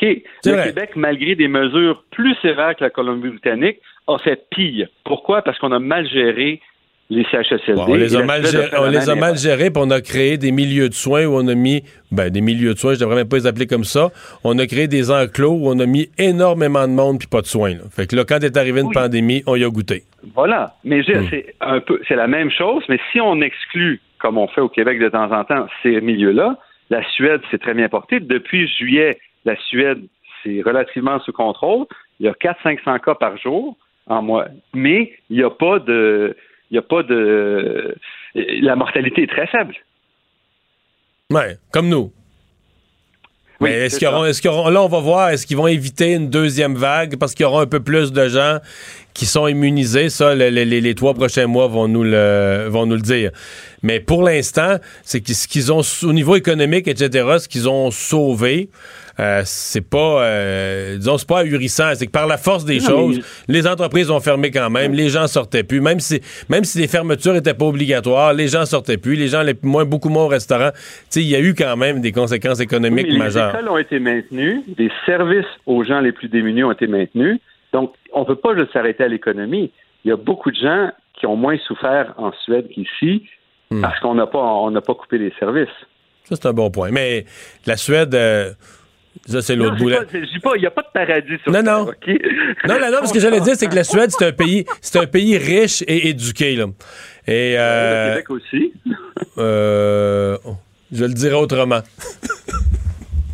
Je veux dire pas que la, Suède, c'est un pays vraiment très riche, vraiment très diplômé, très éduqué, euh, très, euh, très uniforme, là, euh, dans l'ensemble de sa population. Donc, C'est euh, pas vrai, c'est pas vrai. En fait, il y a une, ils, ont, ils ont euh, accueilli des centaines de milliers de réfugiés, à peu près euh, 50 fois plus que le Québec en termes d'accueil de, réfugiés. La deuxième langue, c'est le, le syrien ou le le- l'irakien. Euh, Donc, c'est pas c'est pas vrai que c'est une société complètement blanche et uniforme et, su- et qui parle le suédois là. Hmm. Mais bon.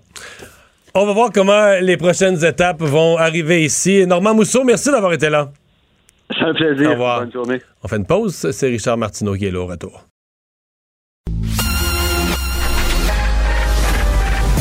Mario Dumont et Vincent Dessureau.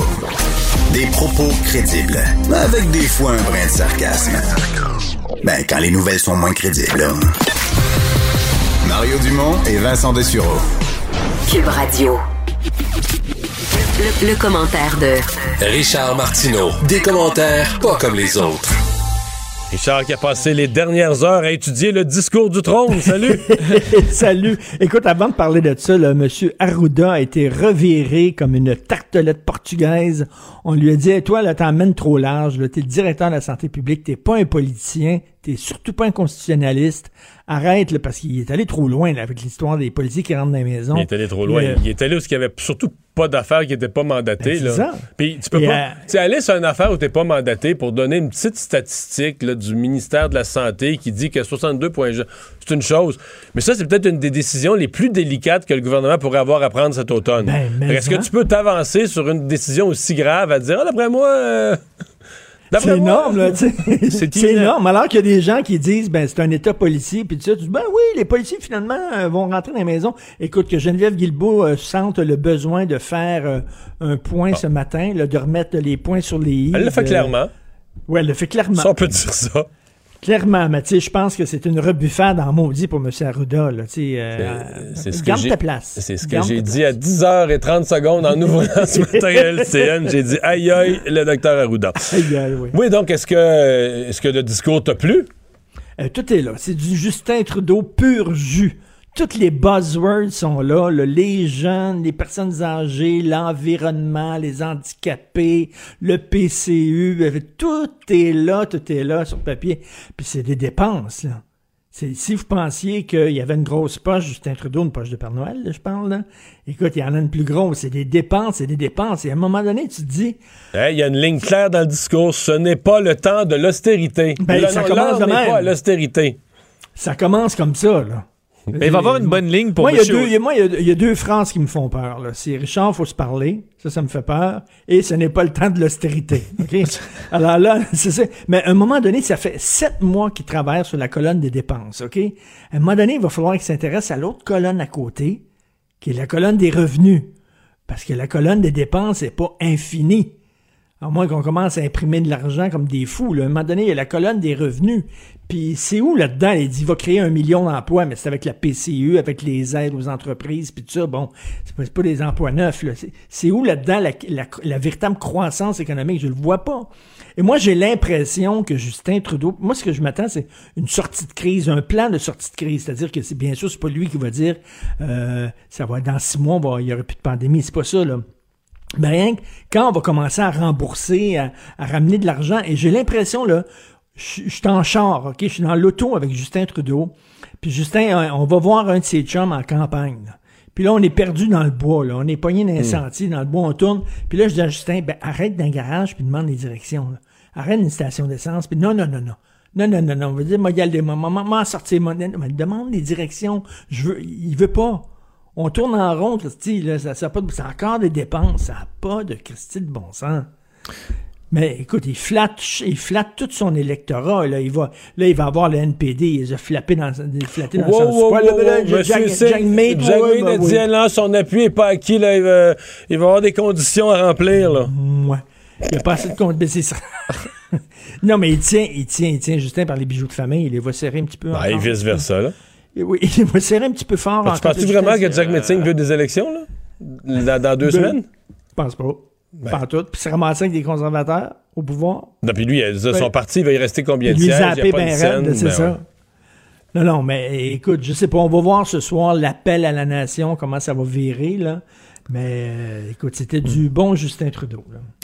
Euh, Richard, tu parles d'un des sujets qui m'intéresse beaucoup euh, parce qu'il y a un documentaire sur Netflix qui fait beaucoup jaser concernant les réseaux sociaux et leur effet ou la façon dont ils sont fabriqués pour euh, ben, rendre ça- tout ça très addictif. là. Oui, c'est ça. Écoute, euh, bon, de Social Dilemma sur Netflix, il y a beaucoup de gens qui m'ont dit de regarder ça, puis ouf, ça me semblait, tu sais, théorie du complot, puis il faut avoir peur des géants du web, il faut avoir peur de Facebook, puis de Twitter, puis de Google. Ils nous contrôlent, ils manipulent pas.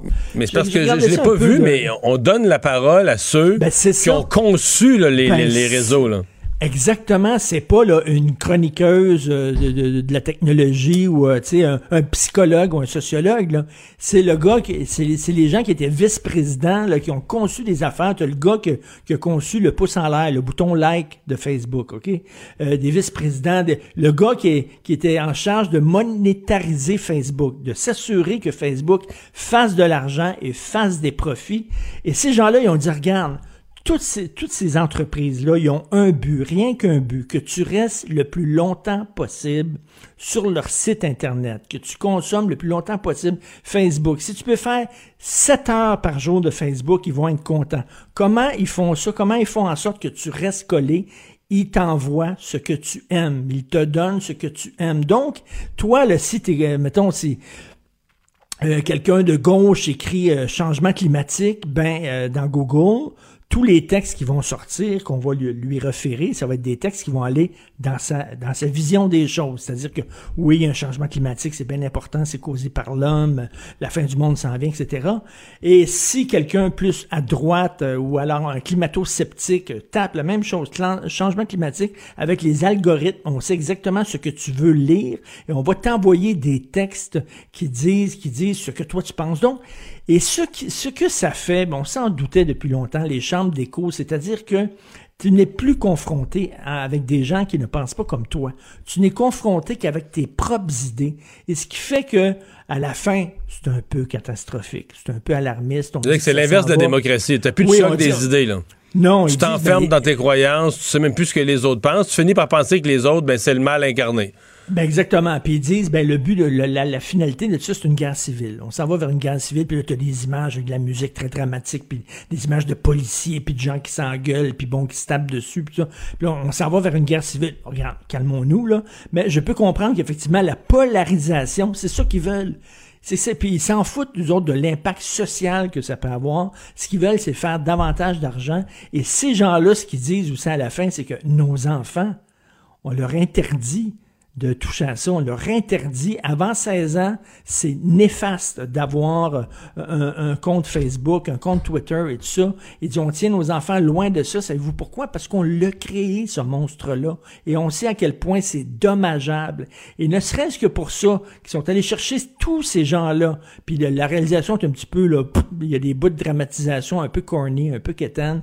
Mais passer par-dessus ça, ça donne froid dans le dos. Ça donne vraiment froid dans le dos. Ça s'appelle, euh, ça s'intitule The Social Dilemma. Ça fait énormément jaser ces temps-ci, mais c'est, ça, rentre dans le dash, comme on dit, là.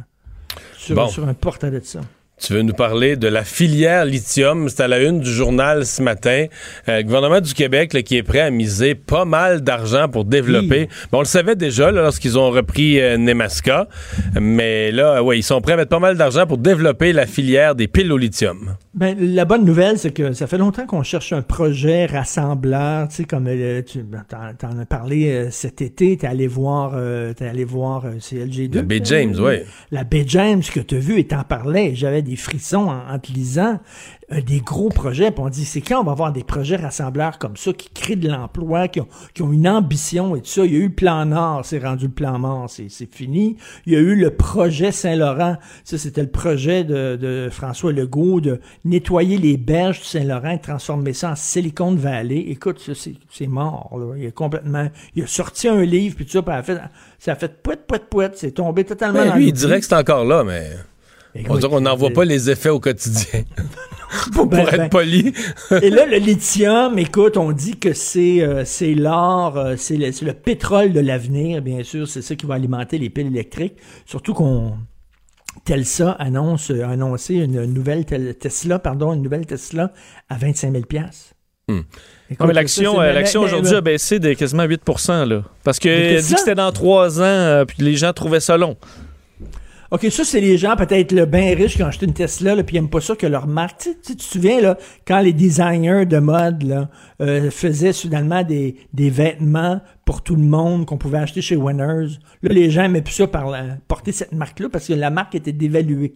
Fait que je sais pas, c'est peut-être... Peut Alors que moi, je l'achète chez Winners.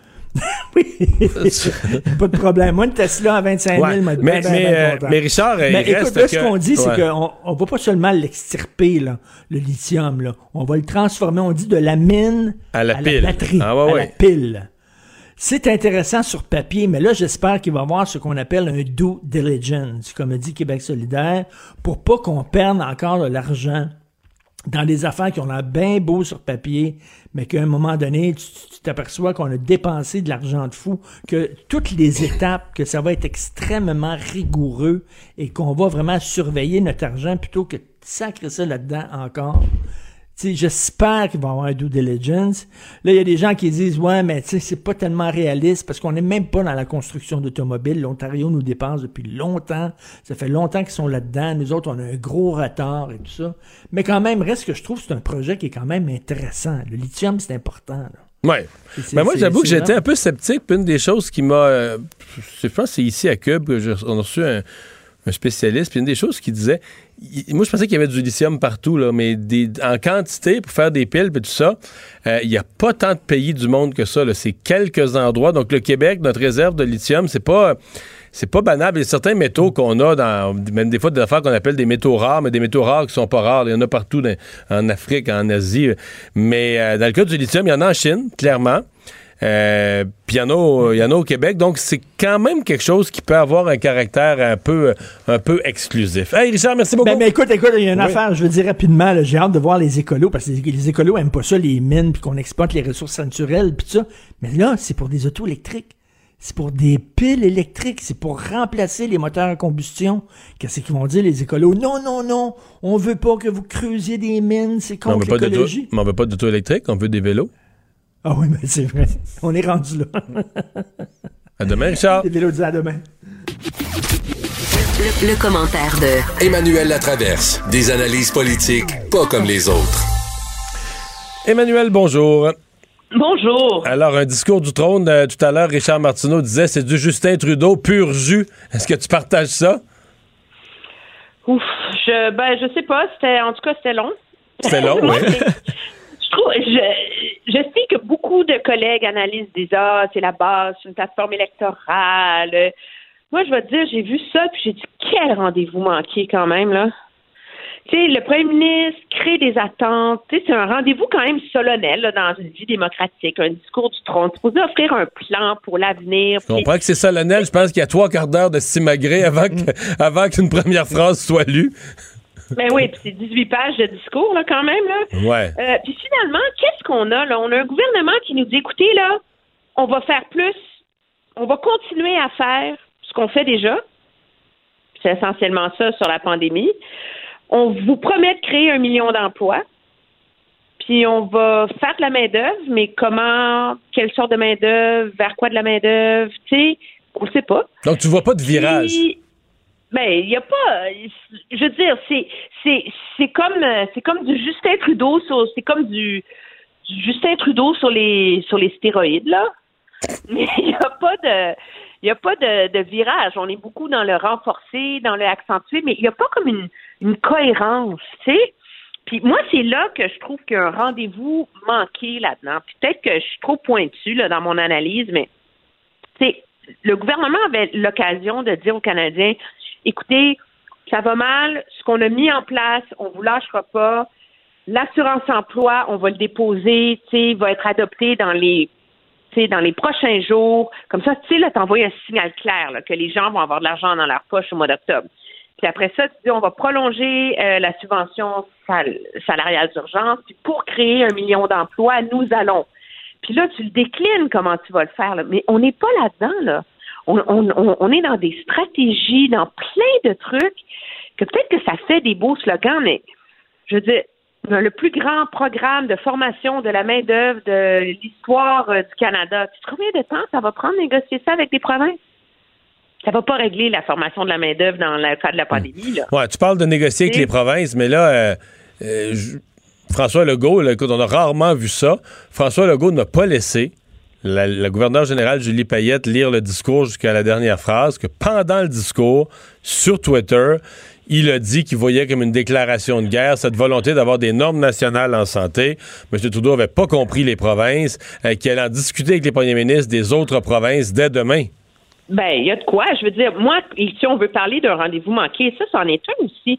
Tout ce qu'on nous dit depuis le début de la pandémie, c'est comment c'est extraordinaire que le gouvernement fédéral a bien travaillé avec les provinces. Comment le gouvernement fédéral, tu sais, on, a été là, on a livré la marchandise, on a fait des compromis. Puis là, tout d'un coup, on est dans un petit mood électoral, fait que là, là, on se relance, là. Écoute, on promet des médecins de famille en région, là faut le faire. Une augmentation des soins de santé virtuels, des standards nationaux dans les soins de longue durée et davantage de ressources en santé mentale. Je veux dire, la gestion du système de santé, là, c'est aux provinces que ça appartient. Puis là, je t'épargne la formation de la main-d'œuvre, qui est assez compliquée aussi, puis les garderies. Alors, c'est comme s'il y a un- retour en arrière là, du, bon vieux parti libéral. euh, puis c'est pas le genre de phrase que j'aime utiliser. Tu sais, moi, je donne pas dans ces conspirations-là. Là. Tu sais, le parti libéral, centralisateur. Mais là, c'est surprenant d'être aussi déconnecté de l'humeur des gouvernements provinciaux en ce moment que d'être allé dans cette voie-là. Il y a une phrase importante dans le discours, d'après moi. L'heure n'est pas l'heure de l'austérité. L'heure n'est pas à l'austérité. Parce Oui, qu'on s'entend, on s'entend qu'on n'est pas, on on n'a pas présenté un cadre là, de, de- de- de retour à, même dans 30 ans d'ici à l'équilibre budgétaire. là. on est dans, on est dans les dépenses euh, 100 Oui, et on est encore dans les buzzwords. Tu sais, moi, c'est ça qui m'agace là. C'est que c'est tu sais, il y a une façon pour le gouvernement d'expliquer très clairement aux Canadiens qu'il y a deux sortes de dettes en ce moment. Là, tu sais. Il y a la dette de l'argent pour tu sais, faire mettre l'économie sous respirateur artificiel, comme la PCU, comme la subvention salariale. Puis l'avantage, c'est que les taux d'intérêt sont bas. Quand tu fermes le robinet, tu fermes le robinet, l'argent t'arrête de la dépenser. mais là, il y a une phrase qui Et dit qu'on espère, on dépense tellement, on espère que les taux d'intérêt vont rester bas pendant des décennies. C'est dit dans le discours. On suffit que les taux d'intérêt vont rester bas pendant des Parce que- décennies sur cette dette-là. Ben, c'est parce que le problème, c'est quand tu veux des réformes structurelles de l'assurance-emploi, des programmes structurants sur euh, les garderies, euh, une stratégie, hein, oh non, mais ça, c'est une très belle aussi, là, une stratégie euh, canadienne pour les femmes. De retour à l'emploi pour les femmes. là. Pour les femmes dans l'économie. Mhm. Euh, je veux dire, toutes, toutes, toutes les mesures que le gouvernement met en place, qui laissent présager, ce sont des mesures où tu vas pas fermer le robinet. Ce sont des dépenses que le gouvernement va engager pour des décennies. Et là où l'envers de la médaille et où il manque de détails dans mon esprit sur la responsabilité fiscale du gouvernement ou sur la nature un peu brouillonne de ce plan-là, c'est que si tu fais ça, il faut que tu aies un pendant pour créer de la richesse. C'est vrai que M. Trudeau dit qu'il va taxer les inégalités, qu'il va taxer la richesse, qu'il va mettre fin à l'évitement fiscal des géants du Web et que la relance va s'articuler autour, c'est que la pierre angulaire va être une stratégie de changement climatique. Mais c'est très, c'est très brouillon. Pour le temps qu'il y a eu pour le faire et supposément la réflexion qui allait derrière cette promesse d'une vision à long terme pour le Canada, euh, peut-être que le pari, c'est que ça suffit pour faire miroiter aux, aux électeurs que le Parti libéral est là, qui va s'occuper d'eux, puis que c'est ça qui marche en ce moment. Peut-être et probablement, mais euh, c'est ça pareil. Là. Dernière question, il nous reste une minute et demie. Est-ce qu'on part en élection? Parce que là, les conservateurs ont déjà dit non. Le Bloc, j'ai compris que c'était non aussi. Ils ne votent pas pour ce discours euh, du trône. On pensait que Jack Metzing allait se, se rallier, que le NPD allait aimer ça. Mais là, M. Singh, il a joué au tough. Là. Hey, il va avoir des conditions. Fait que S'il vote contre, lui aussi, on est en élection. Je pense qu'il essaie de jouer tough, mais, euh, Mais on n'y le croit gros, pas. gros problème pour aller en élection, avant, il y avait le fait que l'NPD n'a pas une scène. Là. Ouais. Il y a la pandémie. Ouais. Mais le troisième problème, c'est qu'il y a une campagne électorale en Colombie-Britannique en ce moment. C'est vrai. Puis le NPD, c'est le parti là-bas qui. terreau. c'est- Ouais. qui est un terreau absolument essentiel pour les libéraux et pour le NPD. Et je ne suis pas certaine que le NPD provincial va être vraiment content de voir Jack Meeting se lancer en élection, parce que c'est les mêmes travailleurs d'élection. Bon, je vais te reposer, il nous reste 15 secondes, je vais te reposer la question en mes termes. Là. Pourquoi Jack Metzing, si c'est 100% sûr qu'il va finalement voter pour le, pour le discours du trône? Pourquoi il joue la comédie? Pourquoi il fait des sparages puis il fait semblant? Il me semble que- Il va essayer d'avoir un engagement d'un dépôt rapide de la loi sur l'assurance-emploi pour dire qu'il sert à quelque chose. Ça fait partie du bal, tu sais. Si tu dis oui, il faut que tu aies l'air d'avoir réfléchi. tu sais. Si tu dis non, ça, tu peux dire non vite, là, mais si, si tu dis oui, il faut que tu aies l'air d'avoir négocié ton oui puis d'avoir travaillé fort. Je pense que quand tu es dans sa position de faiblesse, là, t'es mieux de pas laisser traîner le suspense puis dire oui tout de suite. Ça t'évite d'av- d'avaler un cobra, d'avaler une couleuvre trop grosse au dernier moment. En tout cas, c'est mon opinion. Merci. Merci, Emmanuel. À demain. Au revoir. Cube Radio.